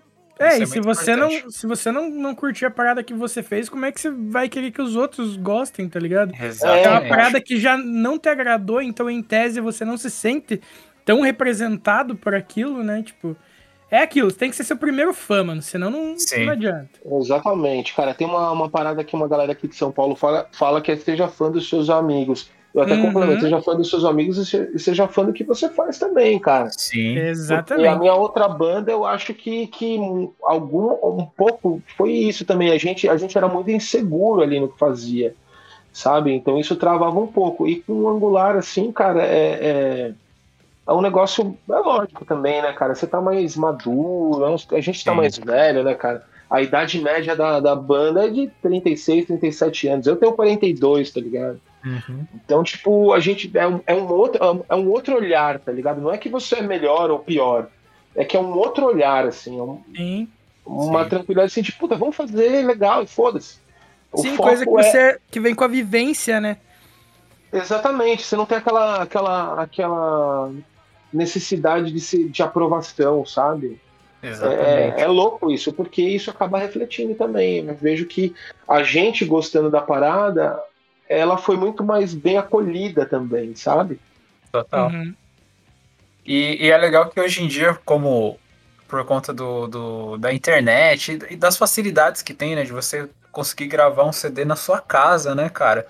É, é bem mais fácil você produzir uma coisa que você vai se identificar mais do que, por exemplo, antigamente, que você tinha que correr atrás de uma gravadora, aí a gravadora ia impor muita coisa. Eu fico imaginando o tanto de, de banda que fez som que nem gostou, porque, tipo, a gravadora queria daquele jeito, né? Eu ficava cobrando pra ser mais pra cá, mais pra cá. Hoje em dia o pessoal já tem mais uma liberdade pra fazer o que gosta mesmo, né? Assim, cara, hoje em dia você com o software e, e um pouquinho de conhecimento, você faz, cara. O projeto Bombastic que eu fiz com o Caio aí foi gravado, cara, tudo em casa, sabe? Eu fui na- no apartamento dele lá, a gente gravou as minhas vozes. É, tipo, a gente fez alguns vídeos com angular mesmo, à distância. A gente participou de um, de um, de um festival da Hora Hard, que é um portal de Criciúma. E aí a gente aproveitou para fazer um som nosso, né? E gravar um cover que a gente já ia gravar do Paralamas. E, cara, tudo feito à distância, cada um na sua casa, foi lá, gravou teu áudio. A gente produziu um clipe no início da pandemia, cara. E produziu um clipe é, é, vídeo e, e música. Foi uma versão acústica da música Construindo. Bem na, naquele momento de, do Fica em Casa, sabe? Uhum. E que tava assim, a gente era uma música que não tinha é, que não foi composta com esse com essa finalidade mas que a, a letra se encaixava perfeitamente naquele momento a gente fez uma versão acústica todo mundo longe né e foi isso cara tipo produzido completamente em casa o resultado ficou legal pra caramba assim uma puta qualidade que putz nos longínquos anos 90 cara sem chance tá ligado Em condições, né? tem condições, cara. Você tinha que torcer pra, pra ter algum estúdio que pudesse captar isso numa qualidade legal ou uma gravadora, né, cara? E, cara, você falou aí que vocês pensaram em fazer um som meio face-to-face, meio farside. Quais que são as principais influências da, da, da banda, assim? Quais que são as principais influências do Angular? Cara, acho que no, no, no final das contas, assim, é, a gente tem é, ponto em comum da gente, assim, em comum, né? Não em comum, para não ficar estranho. É, é, o, é aquele hardcore melódico punk rock dos anos 90, tá ligado? Tipo, a- aquele catálogo Fat Wreck e, e Epitaph, tá ligado? Sim, Os clássicos, sabe? Que é a principal influência. É, tanto é que os covers que a gente levou, assim, foi Face to Face, Descendants, a gente tocou Melancholy já também, assim, que a gente tocava nos shows. É, escolhia sempre como o nosso repertório ainda não é grande, escolhia um cover para tocar. Então foram essas três bandas que a gente tocou. É, é nessa onda, assim. Mas é aquela coisa, né, cara? Cada dia mais é, é, é uma parada, a música é uma parada que você não para de absorver, né? Com certeza, tipo, tá todo mundo nessa brisa do turnstile. Isso não que a gente vá fazer um som parecido com o turnstile, mas isso de alguma forma vai reverberar, sabe? É, é da mesma forma que, putz, a gente ouve reggae. Se você pegar a primeira música do disco do Angular, o valor no finalzinho tem reggae. Ali do Sim, nosso sim. jeito, implícito ali, mas que é uma coisa que todo mundo gosta, saca? Sim, total. E, cara, você falou só banda linda aí, porque eu amo essas bandas todas, tipo Descendants, NoFX, Face to Face. Eu, são coisas que eu consumo pra caramba também. É, é, é, é nossa escola, assim, né? Uhum. É, foi- foram as bandas que eu, que eu comecei a ouvir nessa época, assim, né? Veio aquele CDzinho da Flu, aquele CDzinho da Fluira, assim, eu já conheci o Green Day, Offspring, o Rancid eu já tinha visto por causa da MTV, a MTV sendo foda. O Bad Religion, que tocava na rádio. Puta, mas aí um brother meu gravou pra mim em 97. Ele gravou uma fita de 90 minutos, daquelas BASF de 90 minutos. De um lado, o Punk- o Punkin Drublic, do NoFX, e do outro, o Dudes Ranch, do Blink. Caraca, aí azedou, né, mano? Aí, puta, cara, aí fudeu, né? Aí eu falei, ah, mano, metaleiro é o caralho.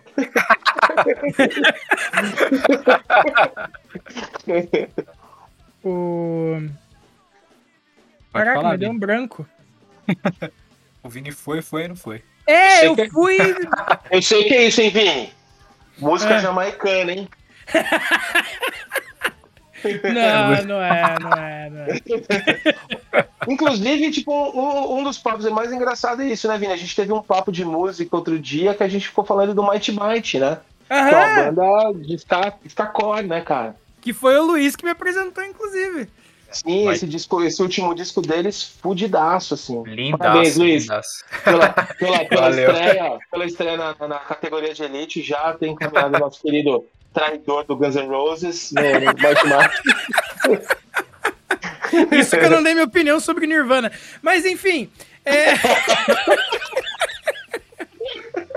eu já Vou nem lembro mais uma o que, que eu ia durante muitos anos, eu tinha ódio do show do Nirvana. Foi, o- foi assim, o pior, assim, foi um dos primeiros shows que eu vi no o Red Hot e Alice in Chains num dia, e vi o, o, o Nirvana e o Seven no outro. Eu odiei o show, velho, foi horrível. O Kurt Cobain entrou no, no, no, no palco de cadeira de rodas, tá ligado? É, esse Muito show, louco, cara. esse show do Nirvana aí é polêmico, né, mano? Foi muito louco, assim, aí durante muito... Depois, lógico, aquela, putz, eu fui num acontecimento histórico, né? A coisa mudou de, de perfil. Mas, puta, cara, musicalmente foi uma bosta. Uhum. Ah, É. não, é, com certeza. É que ele não tava também na vibe de tocar, né? Porque quando ele viu que era o bagulho, É, ele propaganda de cigarro, de é. cigarro. Puta, ele ficou virado das ideias. Exatamente. Compreensível, né, cara? Não, não demorou muito tempo pra bomba explodir, né, cara? Sim, sim. A melhor parte da minha relação com Nirvana é a música fã do Nirvana do Molho Negro. Só digo isso. Certo. Vocês já ouviram uma banda, cara? Tem uma banda que é do de Cuiabá, que chama Macaco Bong. Puta, eu adoro. Eles, eles fizeram uma versão do, do Nevermind, né? Que é o Deixa, é Deixa Quieto o nome do disco. Deixa né? quieto, cara. Isso. Então, uma... Mano, é, ouve, Vini? é genial, cara. É, ge- É é só que é instrumental, né, mano? E- Mas eles pegam referências da- da- das músicas do Nirvana, aí fazem uma brisa no meio assim, instrumental. Sim, muito, é muito É, é. Smells Like Teen Sprite, né? Uma coisa É, assim. puta. Aí Eles- cada música tem um nome brisa, assim, é sensacional, cara. Vou, vou ouvir, pode deixar É aqui. genial. Nossa, ó- ótima indicação, cara. Sim, cara, esse disco é mó brisa, cara. Mano, mas já que eu não lembro o que eu ia falar mesmo, vou, vou tocar o barco. É... Mano, o que, que você acha do, do- do cenário nacional do, do, do, rock, do POC rock, do punk rock? punk rock? Eu É. punk. Punk É que eu- rock. É que eu escre... é que eu li o POC rock, o, o- tipo as duas palavras juntas, tá ligado? Enfim, do, do- o que, que você acha desse cenário do, do, do punk rock, do, do pop punk, enfim, o nosso cenário underground no Brasil. Atualmente, você fala? Uhum. Ah, cara, assim, antes de, de, de, de, de rolar esse lance de pandemia, assim, nos últimos anos eu tava bem, bem. é, quando voltou esse lance, eu voltei, fiquei, fiquei saudoso, digamos assim. E porque assim, era, era, eu enxergava ali um recomeço. Porque o que aconteceu? A minha outra banda terminou num momento assim. A gente terminou exatamente por essa. Um dos principais motivos dessa questão da cena como tava, né? A gente com, com uma banda ali, que tocava hardcore melódico, punk rock ali, no meio de uma galera que não comunicava com a gente, saca? Foi bem no auge ali do colorido. Então era muito difícil conseguir fazer show quando você fazia, a galera cagava pra você porque você não tava com calça amarela ou você não tinha 13 anos, tá ligado? Nenhum problema quanto essa galera, pelo Uhum. contrário, né? Mas assim, não conversava mais, saca? Você via que as, é, as, as bandas que estavam sobrevivendo ali do underground eram as bandas grandes, era o Garage Fans, era o Dead Fish. Você via ali as bandas, meu, minguando. E de repente começou a surgir uma nova, uma nova galera ali, saca? No, no- no início dos anos 10, digamos assim. Sabe? Hoje em dia eu acho muito foda ver bandas como Chuva Negra, que começaram ali por aí. Hoje, tipo, pra mim é uma banda foda, que do underground, de, de ver tipo, festivais como esse, o, como o Oxigênio, que tá aqui em São Paulo, sabe? Ver o hangar que acabou e voltou, porque, meu, se voltou é porque sabe que tem um papel a cumprir ainda, que tem uma galera vindo aí, saca? Certeza. É, eu acho que assim, a gente não pode ser ingênuo de achar que o boom dos anos 2000, de quando o, o hardcore ali foi pano de fundo para uma moda, né?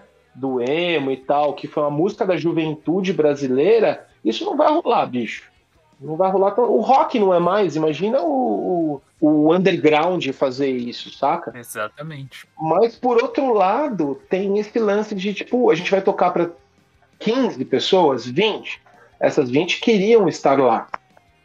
Sacou? Elas estão lá por causa do som, porque é um rolê que queria estar. Porque assim, a gente sabe, né, cara? Esse rolê underground, se a galera não curte, vai. Ninguém vai lá fazer favor, tá ligado?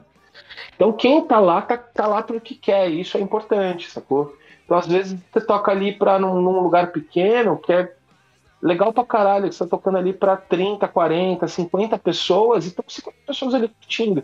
Tanto é que a gente fez o lançamento do nosso disco numa loja de roupa, que é o Fenda, é o Fenda 315, que é estúdio, loja de roupa. E, pô, os caras receberam a gente super bem, rola show também lá. Mas Aham. assim, um espaço, no mesmo espaço, assim, sabe? Sim. Pô, tá super acolhedor, a galera que tava lá tava pra ver, a gente, quem fez a ponte foi o, o Rafa do Bullet, o Rafa que toca baixo. Foi, meu, a gente, ele trabalha lá, lá dentro, a gente falou pra ele, pô, que a gente queria lançar, não, vem, cara. Foram super acolhedores. O lançamento do clipe a gente fez lá no Front, que é aqui em São Paulo, uma casa aqui em São Paulo, também pequena, sabe? Sim, isso que é legal, cara. É underground, cara. No, no Brasil não, não existe isso. O rock não é protagonista. Né? Ainda mais agora, que tipo, a música da juventude é outra, é o rap, né, cara? É o trap, é toda essa, Sim. essa pira que tem seu valor também. Saca? Exatamente. Mas é isso, cara. Pra mim eu vejo a cena desse jeito, assim, né? É, e, e, assim, eu acho legal, voltando né, no hype, no Ten Style, que você vê que a identidade visual dos caras é essa, é underground, né, cara? Uhum. É, subindo em cima do palco, os caras fazendo show em parque, é, tipo, o cara gravando do palco. Eu achei muito foda isso porque o hype dando visibilidade pro underground, de novo, né, cara? Exatamente. É, é, legal, é que nem se falou, né, cara? Tipo, não tem como querer que o rock seja como era antigamente, ou como o underground era antigamente. São novas fases, né, cara? Novos momentos, né? Tudo, tudo passa por um, por um ciclo. Mas eu acho que, que a cena hoje em dia tá muito massa, cara. Pra quem, quem gosta de consumir som, o bagulho tá, tá voando, assim, cara.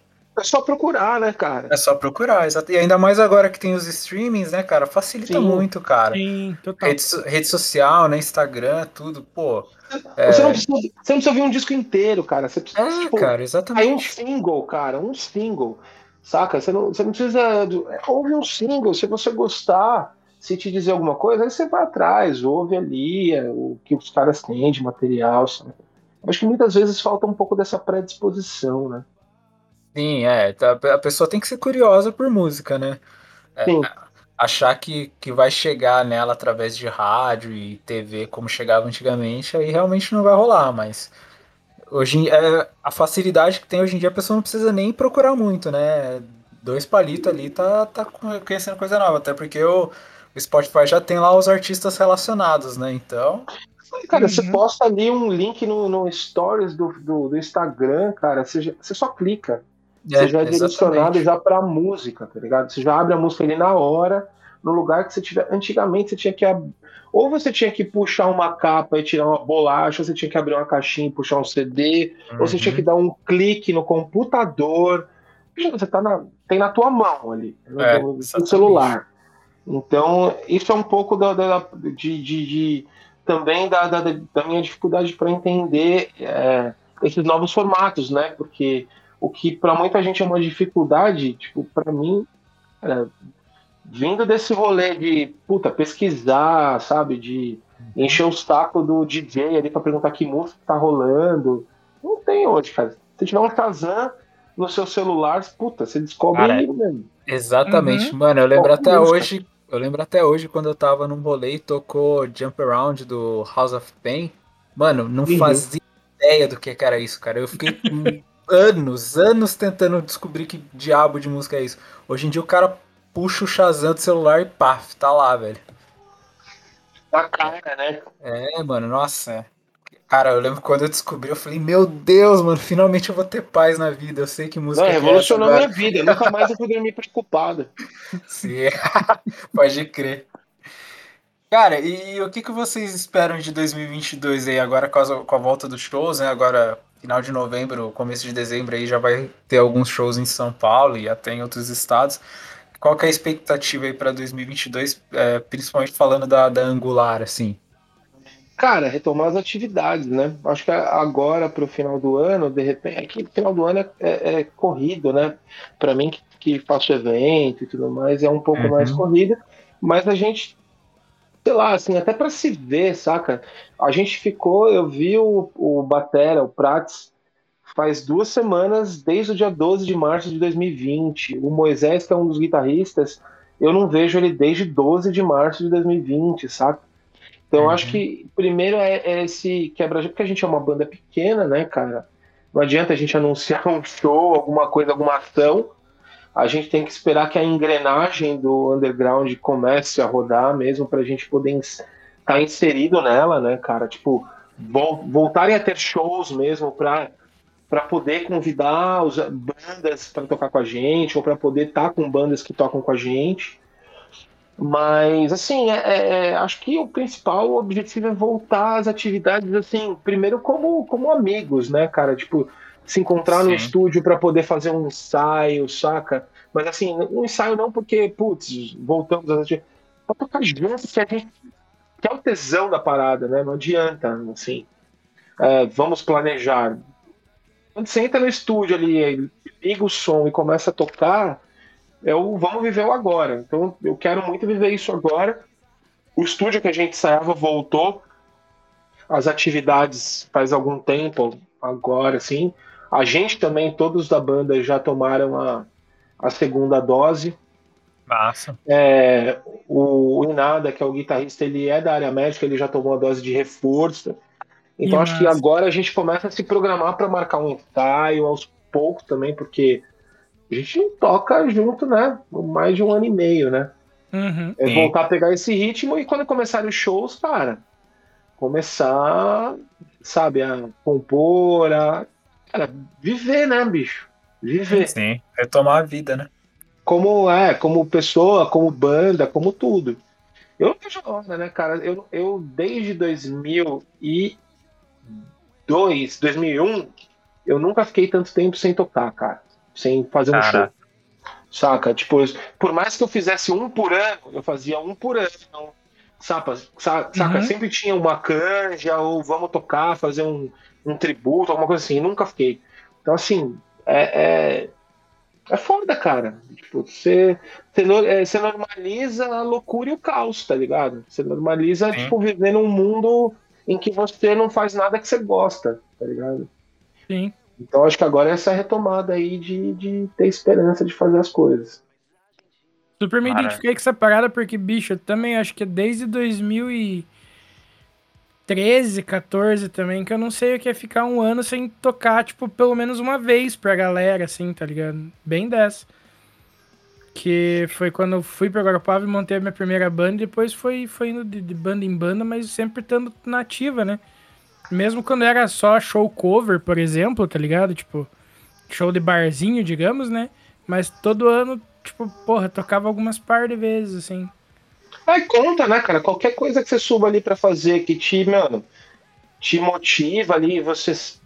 Tô no palco, é, é- cara, é motivador. E aí Uhum. você começa a normalizar a vida trabalhando, fazendo tudo, menos as coisas que você gosta de fazer. É meio que, cara, assim, é tipo. Santa terapia, viu, bicho? Uma parada muito robótica, né, velho? Ah, cara, porque, assim, é, desde janeiro eu tô trabalhando fora já, né? Vou pra, pra, Uhum. pra produtora, a gente tá em três lá só, né? Mas assim, é, é, você começa a ver a vida rolando ao teu redor, mas, cara, eu fui, eu fui começar a ver pessoas conhecidas, voltar a ver meus amigos faz um mês e meio.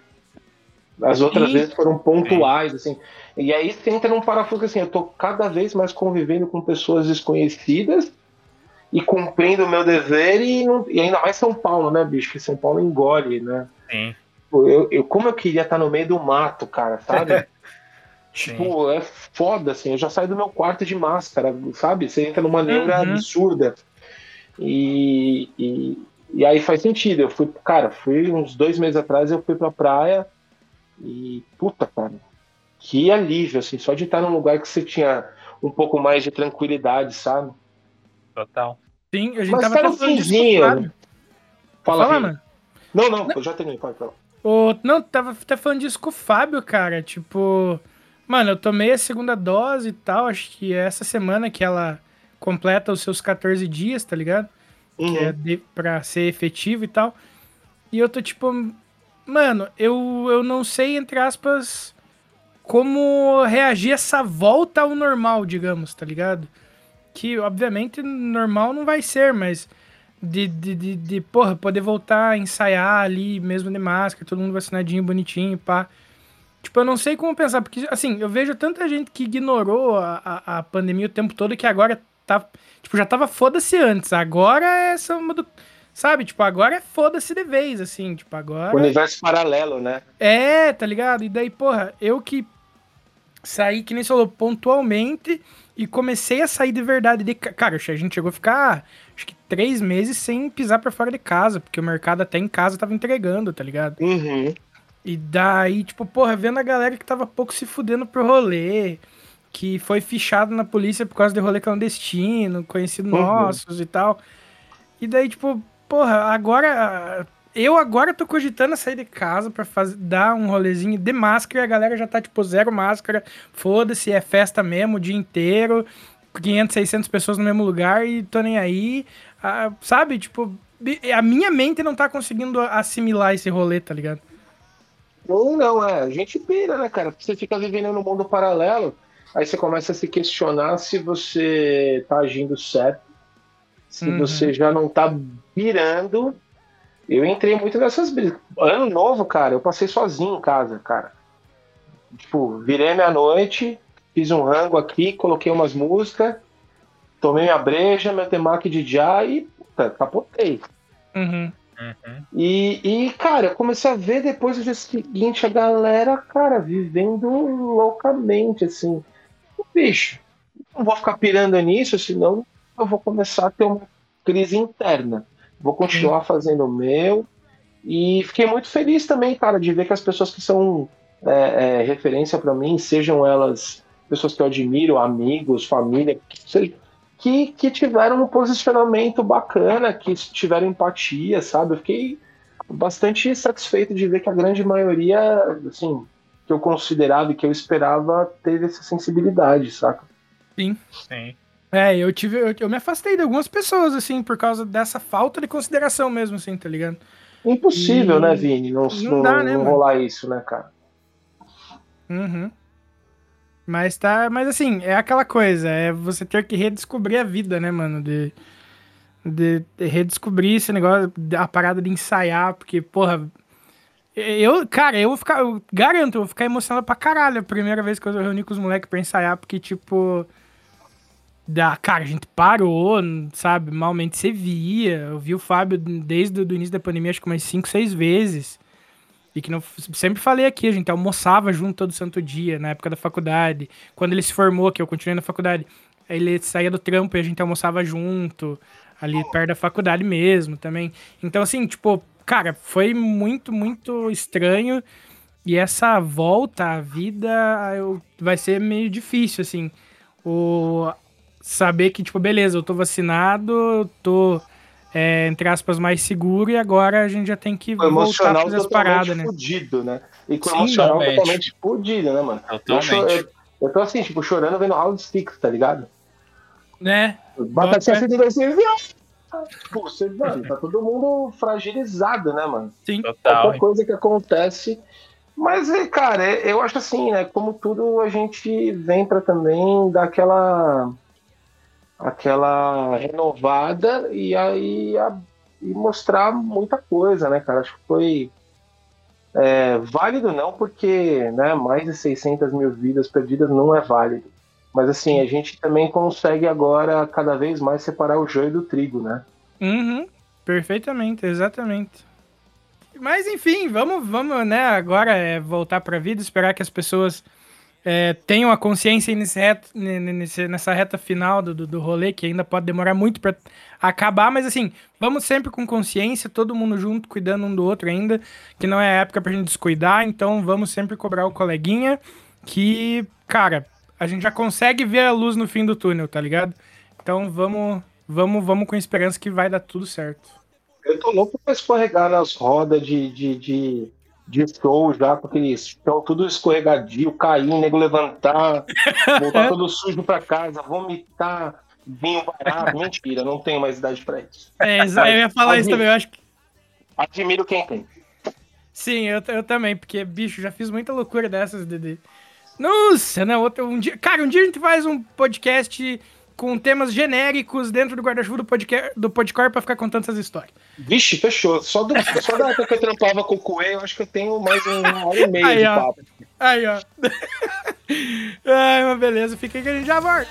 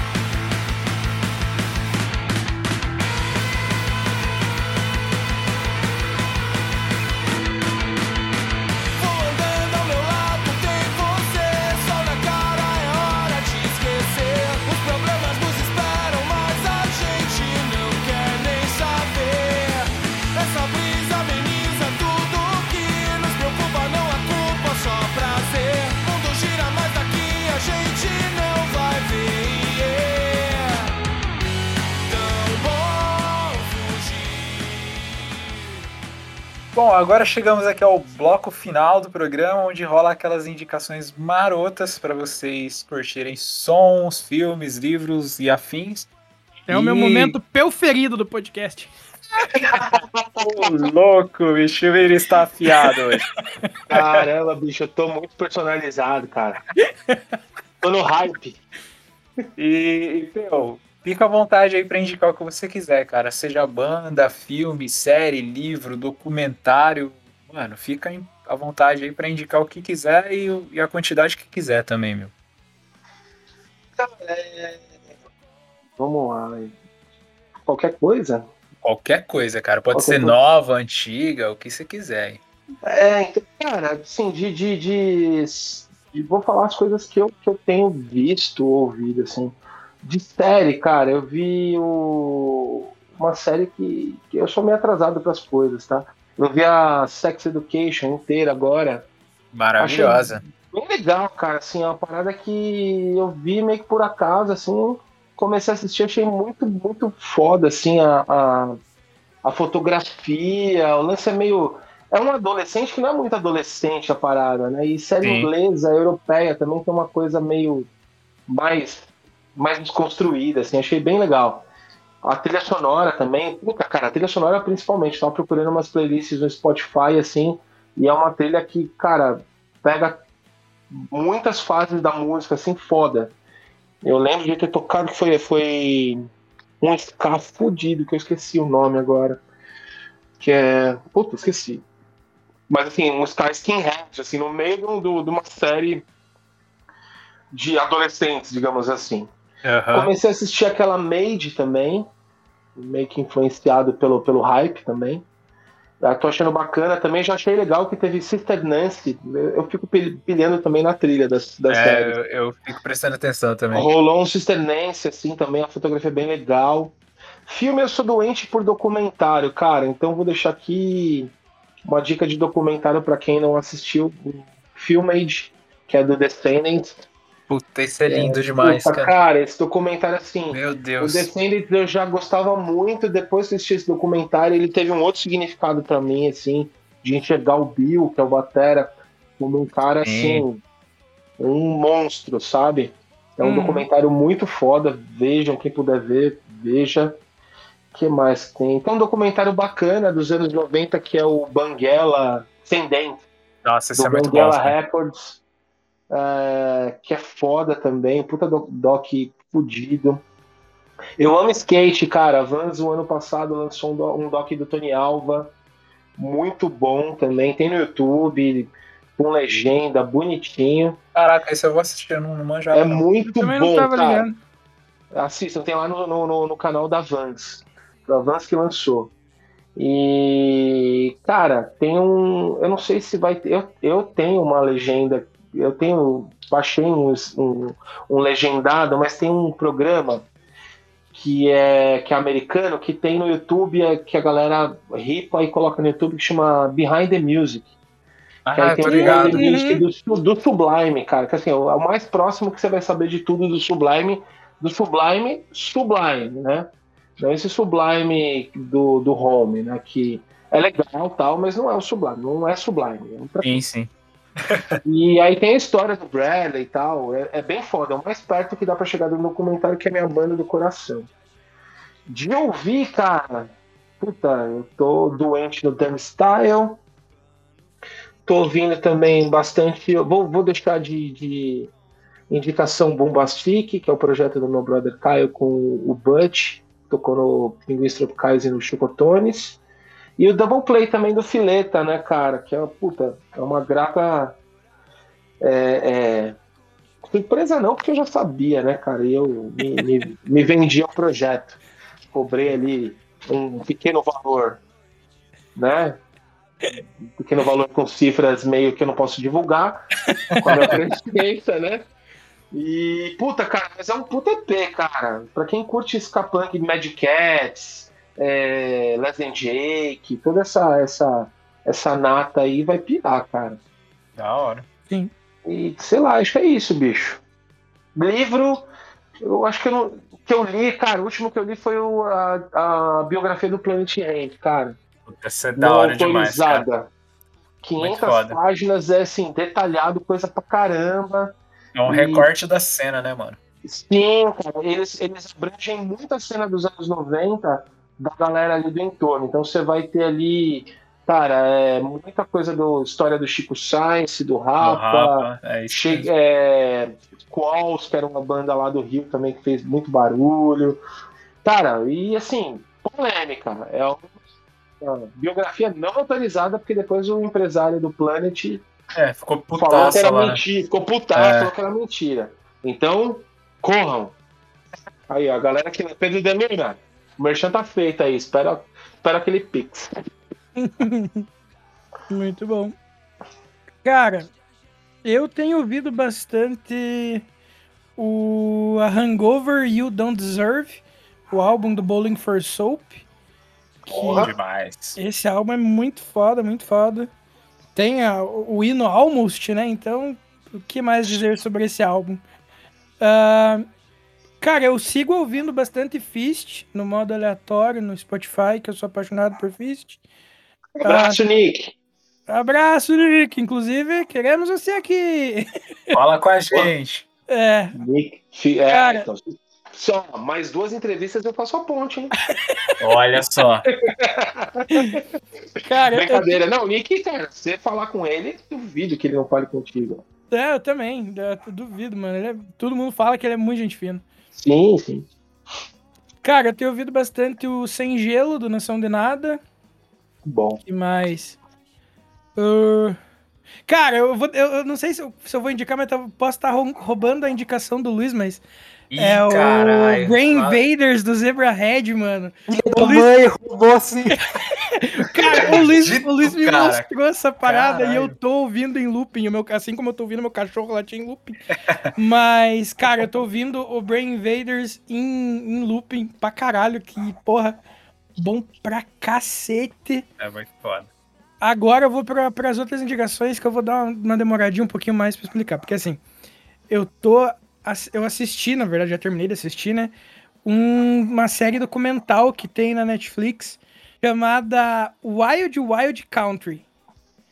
Que, cara, eu não sei, eu acho que eu falei disso em live, eu já não sei se eu já, já indiquei isso aqui no podcast, eu já indiquei, eu tô indicando de novo, que conta a história de um guru.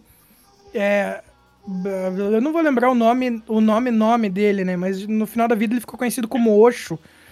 E ele tinha, tinha a, a seita dele lá e tal. Ele, no começo ele dizia que não era religião e no fim acabou dizendo que era. E ele mesmo matou a própria religião, mas a galera continuou seguindo ele e os ensinamentos. Enfim, é uma Caraca. loucura.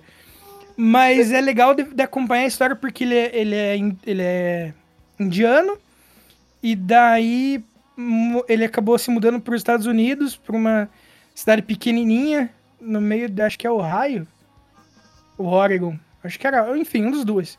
E daí, lá eles compram um rancho e, cara, vai milhares de pessoas, tudo que eles, que as, as movimentações deles é milionária, assim, tá ligado? Tipo, tudo que tinha dentro do rancho numa época chegou a, a valer perto dos 15 milhões de dólares. Nossa. A empresa médica que eles tinham dentro do rancho era avaliada em 29 milhões. E o, o, o grupo dele, né, do, do guru, digamos assim, que tinha um nome de em- empresarial no rolê, era mais ou menos uns 50 e poucos. Enfim, eles movimentavam muita grana, muitos famosos também participaram desse rolê. E daí, é basicamente a história de como ele foi para os Estados Unidos e como eles fizeram algumas fraudes e cometeram alguns crimes nesse período lá. Tudo, tipo, em nome do guru, assim, tá ligado? Até Cara, a volta não- dele pra Índia. Isso não é meio, meio recente? É, do final dos anos 70 ali, cara. Final dos anos... Ah, não, achei que. Porque tem uma série de um cara meio recente também, meio indiano, que aí foi meio desmascarado, que a galera tava na crista da onda. É Baguan, não sei o que lá, não sei o que lá, não sei o que lá. o Ah, nome. tá. Não sei se é o mesmo. daí no final, ele, no final da vida ele falou que ele não, não era Baguan, ele não era não sei o que, ele não sabia o que ele era, daí perguntaram, então como é que a gente chama você? Daí mudaram pra Osho, e isso é uma religião que existe até hoje. Caralho. É, o, o, o, não só, só não vou saber o nome do não sei o que ismo deles, né? Mas enfim. Uhum. É, e, e daí ele mudou pra Osho, e a galera chama ele de Osho até hoje, porque o Osho é meio que um kanji japonês pra mestre, é uma parada assim. Enfim, e cara, o documentário é bem interessante, mano. Tipo, porra, e pra quem gosta de, de acontecimentos históricos, assim, é- isso acontece nos Estados Unidos pós aquele, aquele, aquele culto a John, não sei o que lá, o cara que conhecido, né, teve o maior, maior suicídio coletivo, que na real os caras foram tudo assassinados, né, porque colocaram veneno no, no, no, no- suco que foi dado pra galera. Aquele. Juan Hashest lá. Isso, exatamente. Eu acho que eu já li sobre, mas eu não vi essa parada. Que, é, que foi o. É, você falou do lance do Osho aí, já meio que. Uhum. Enfim, procurem Wild Wild Country. Acho que tem sete episódios de uns 40 minutos cada um aí. E, porra, é bem bacana. Eu achei bem. A história é bem interessante, assim. Pode crer, pode crer. Mas, Eu, já, eu já ouvi alguma coisa a respeito, vou, vou procurar.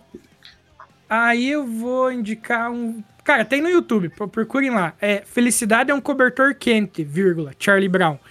Que é o. Acho que é o quadragésimo. Sexto. Quadragésimo. Sétimo? Uma coisa assim. É, do especial de TV do, do Peanuts, né? O, o Charlie Brown aqui no Brasil. Sim, que é o Lino. O cobertor é do Lino, né? Isso, Isso. isso, exatamente. Enfim, daí eu tava. Eu comecei a assistir ele esses dias, não, não, não cheguei a terminar, porque eu acabei dormindo no meio, porque era tipo, sei lá, 6 horas da manhã e eu tava virando. Mas, cara, é muito legal, cara. Eu curto muito esse estilo de animação. É, é antigo, é antigo pra caramba o desenho. Mas, por exemplo, eu amo como o fundo lá, a árvore, ela é feita meio como se fosse uma pintura em tela, não um desenho, sabe? Mano, enfim, eu sou apaixonado pelo estilo de, de, de- cartoon do, do, do Charlie Brown. É muito porra. poético. Sim, mano. E eu Pra acho que esse que tem- eu citei é até o primeiro sem o, o criador original. É o primeiro que foi feito sem o cara, tá ligado? Ah, é? É, então procurem aí que vale, vale muito. Ah, eu terminei de assistir logo depois da gravação desse podcast e, cara. eu até falei com o Luiz depois sobre isso. A moral da história é incrível, é um desenho pra criança com uma moral para adultos, então assistam porque é muito foda. E, cara, agora eu vou pra uma indicação que, assim, eu fiquei tão contente. Eu já indiquei isso em algum lugar, mas eu vou indicar de novo, porque agora que eu descobri que é um jogo chamado Dodgeball Academia. Ou Academia, não sei a pronúncia no inglês, enfim. Cara, na Steam, 70 pila ali, é um joguinho, eu já vou explicar. Mas assim, eu vou explicar o meu apoio pra vocês comprarem e não, quem se interessar, obviamente, e se puder, e não, não obter ele de outras formas, porque assim, Dodgeball Academia, ele ganhou um espaço na, na, na mídia, tem uma galera jogando e tal, e ele é de um estúdio de São Paulo, cara, chamado Pocket Trap, e foi publicado pela Humble Games. E você pode encontrar ele no PC, no Play 4, no Xbox One, no Nintendo Switch e tal. E, cara, ele é um puta jogo foda, porque assim, eles queriam fazer um jogo tipo, tinha no, no Neo Geo lá, que era Super Dodgeball, uma parada assim. E daí eles começaram a colocar outras referências deles. Então, lembra um pouco Mario Party. E por último entrou meio que uma parada meio Pokémon na parada. Porque ele é, um, ele é um jogo de RPG e esporte, digamos assim. Tá ligado? Você vai jogar com, com, com, com o Otto, né? Que é novo no colégio e tal. E a ideia é ele se tornar o. o- o- tipo, dominar a academia no- dentro e fora das quadras, assim. E o estilo de cartoon é maravilhoso, cara. Ele é um estilo 3D bonitão. Tem, tem muito. Você pega muita referência até no, no, no estilo que eles desenham. Por exemplo, tem uns bonequinhos que lembram muito o. O Gumball do, do, do não sei o que, Mundo de Gumball lá, que era um desenho, tá ligado? Sei, sei. Enfim, cara, e assim, é um puta trampo foda. Eu já tava jogando, tava apaixonado no rolê. Aí quando eu descobri que é brasileiro ainda, cara, eu falei, putz, eu tenho que falar disso de novo, tá ligado? Então, Dodgeball Academia, quem, cara, quem puder um- e se interessar pelo jogo, obviamente, é um puta jogo bacana. E é massa ver os brasileiros ganhando cada vez mais espaço lá fora, né, mano? Ainda mais nesse ramo dos games aí que a gente sabe que é bem concorrido, porque os Estados Unidos têm a maior parte do mercado com porque investimento e tudo mais, né, com os, Sim. com os orçamentos que eles têm pra fazer os jogos AAA.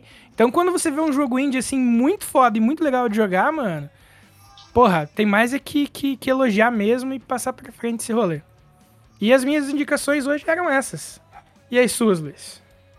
Cara, eu vou indicar bastante som. É, eu, tenho, eu, eu tenho uma pira de. Às vezes eu escuto um disco e não gosto, aí depois de um tempo eu volto pra, pra ver se é isso mesmo, né? E não, não foi exatamente que eu não gostei, eu não curti muito o último do Citizen, né? O Life in Your Glass World, que é desse ano até. E aí, semana da, semana passada pra cá, eu peguei pra revisitar ele e agora tô, tô entrando na pira do disco. Então vou recomendar ele aí, vou recomendar o No Word for Tomorrow do Correia em Cambria, que é uma banda que eu adoro e tô escutando direto. Eu nem sei classificar que, que diabo que é o Correia em Cambria, que é, é muita informação lá. Mas enfim, o que mais que eu tô ouvindo de no, no repeat aqui, cara? é, nessa pira também eu tô revisitando o novo, o último do, do Neck Deep, o All Distortions Are Intentional, que eu não, Muito não- bom. Eu é, eu gosto. não, não dei muita atenção na época, mas tô, tô curtindo ouvir agora. O novo do Normandy, o Dark and Beautiful Secrets, que é bem legal também, cara. É uma, é uma banda que puxa mais pro rock alternativo, mas é bem massa. E, cara, você roubou minha indicação do Zebrahead, então eu não vou indicar de novo. Não, reforça, pô. É bom pra caramba. Tem que reforçar mesmo. E, mano, eu, eu queria indicar que é uma banda que eu amo pra caramba e tô sempre ouvindo, que é o Zimbra, cara. Eu tô ouvindo muito o último deles, o Verniz. Escutem Zimbra, que é maravilhoso. E, velho, você falou de games aí, eu vou indicar videogame também, que se foda. É, eu comprei um Nintendo 64 recentemente, que é o videogame da minha vida, e tô jogando muito Banjo Kazooie. Então, cara, quem tiver oportunidade, joga no emulador mesmo, se não, não tiver como jogar no videogame, né? Sei lá. Uhum. Mas, cara, Banjo Kazooie é maravilhoso. Você vai jogar com um urso e uma galinha e tem uma caveira que é macumbeira no rolê. E ele toca banjo! É, é um urso que toca banjo, cara! Cara, cê- é, Melhor que o Zé Colmeia, que só comia, bicho. Banjo, Banjo é demais, peraí, cara. peraí, vamos parar com essa. Não, Zé Comé, não. Tá mexendo com uma geração. Não, verdade. É, Polêmico, né? preciso fazer uma retratação. Acho que eu me empolguei e acabei pesando em minhas palavras. Mas é isso, cara, porque assim. é- Apesar de eu achar que eu falei a verdade. Ai, Meu cara. Deus do céu. Mas é.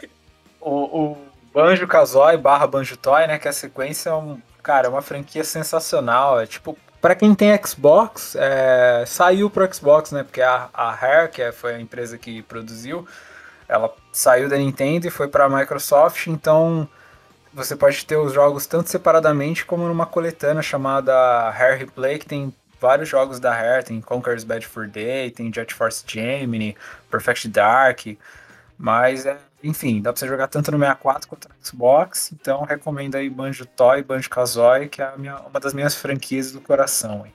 Isso, e pra quem não sabe, não conhece ou não lembra, a Rare é meio que sinônimo de qualidade em jogo Sim, das cara. antigas, assim. Pô, o GoldenEye foi lançado pela Rare, mano, o do, do Cara, 64, 007. Os originais do Donkey Kong também são todos da Exatamente, Rare, tá a ligado? trilogia do Super Nintendo.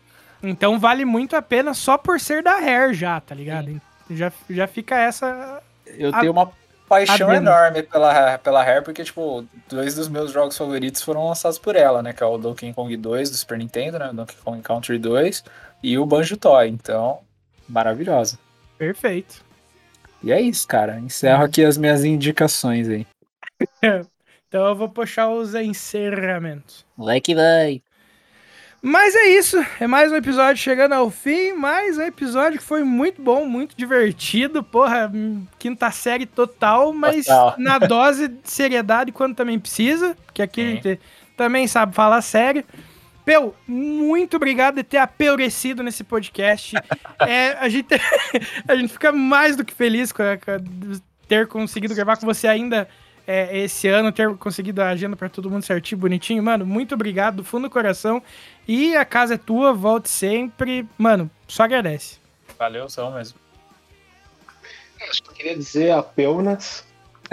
Agora. Não, obrigado, cara. Assim, é, é, fico feliz pra caramba com o convite e estar estreando junto aí com, com o Luiz. Né? Mandar um abraço pro Fabinho também. Fabinho sempre me acompanha lá, dá um.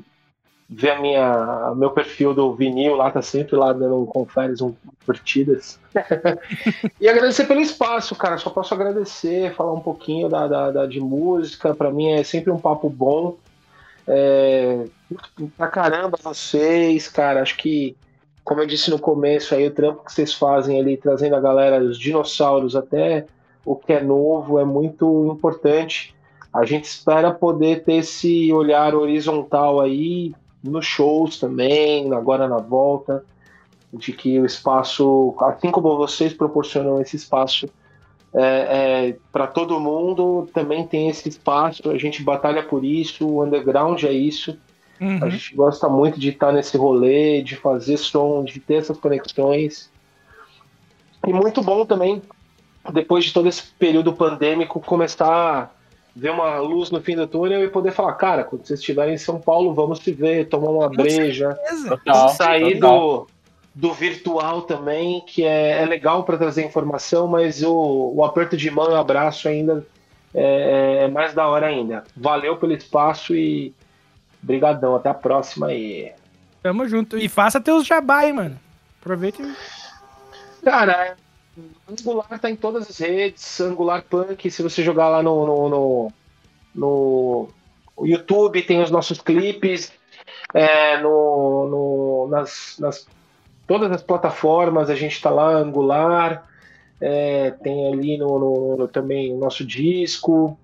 Enfim, é isso, cara. A gente pro- pretende agora voltar a fazer som, compor coisa nova também, né?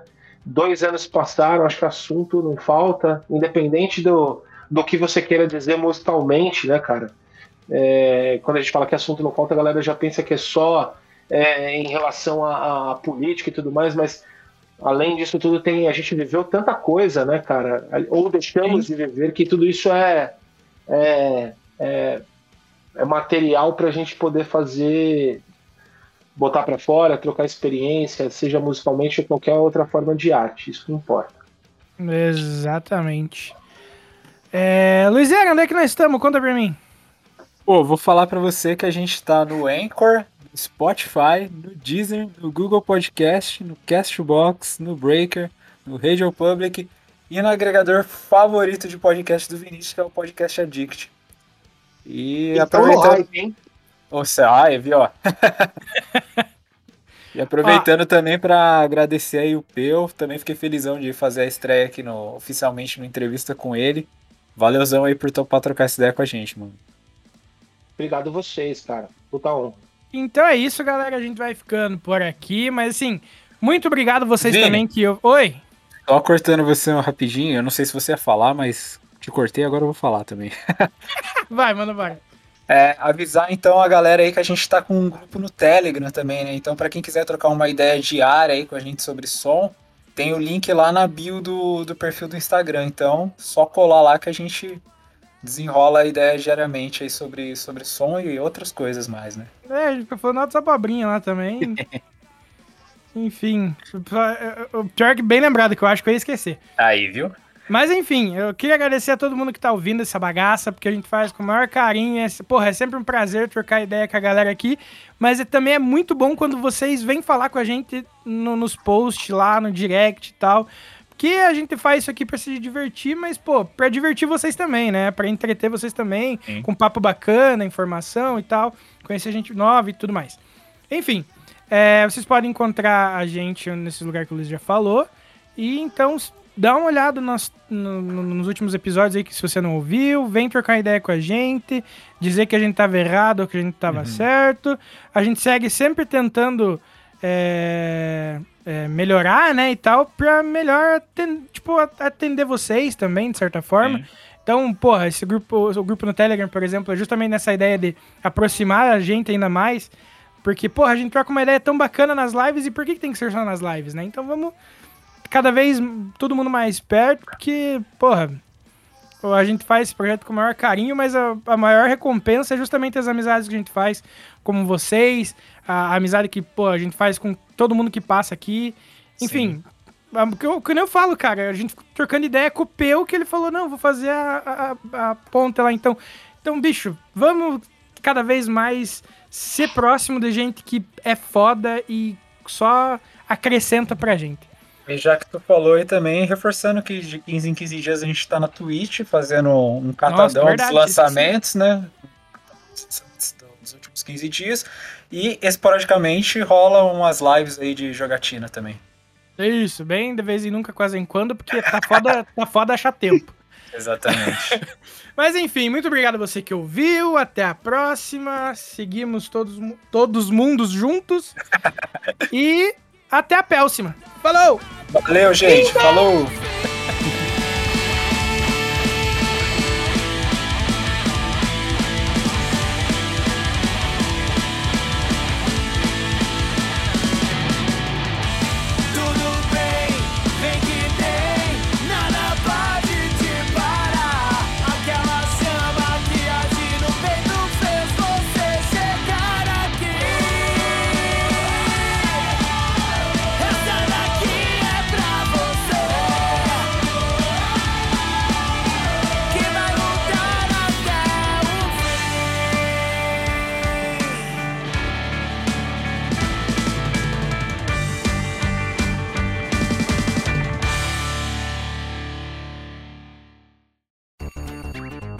E antes de terminar aqui, lembrem que se você tá afim de conhecer uma marca foda que apoia e vive o underground, é só colar no Insta e jogar na busca Use Refuse ou pular pro site www.userefuse.com.br e também conhecer uma loja zica de acessórios do mundo do rock e do mundo geek. Cola lá no arroba Armazém do Rock que é sucesso demais. Perde tempo não, falou!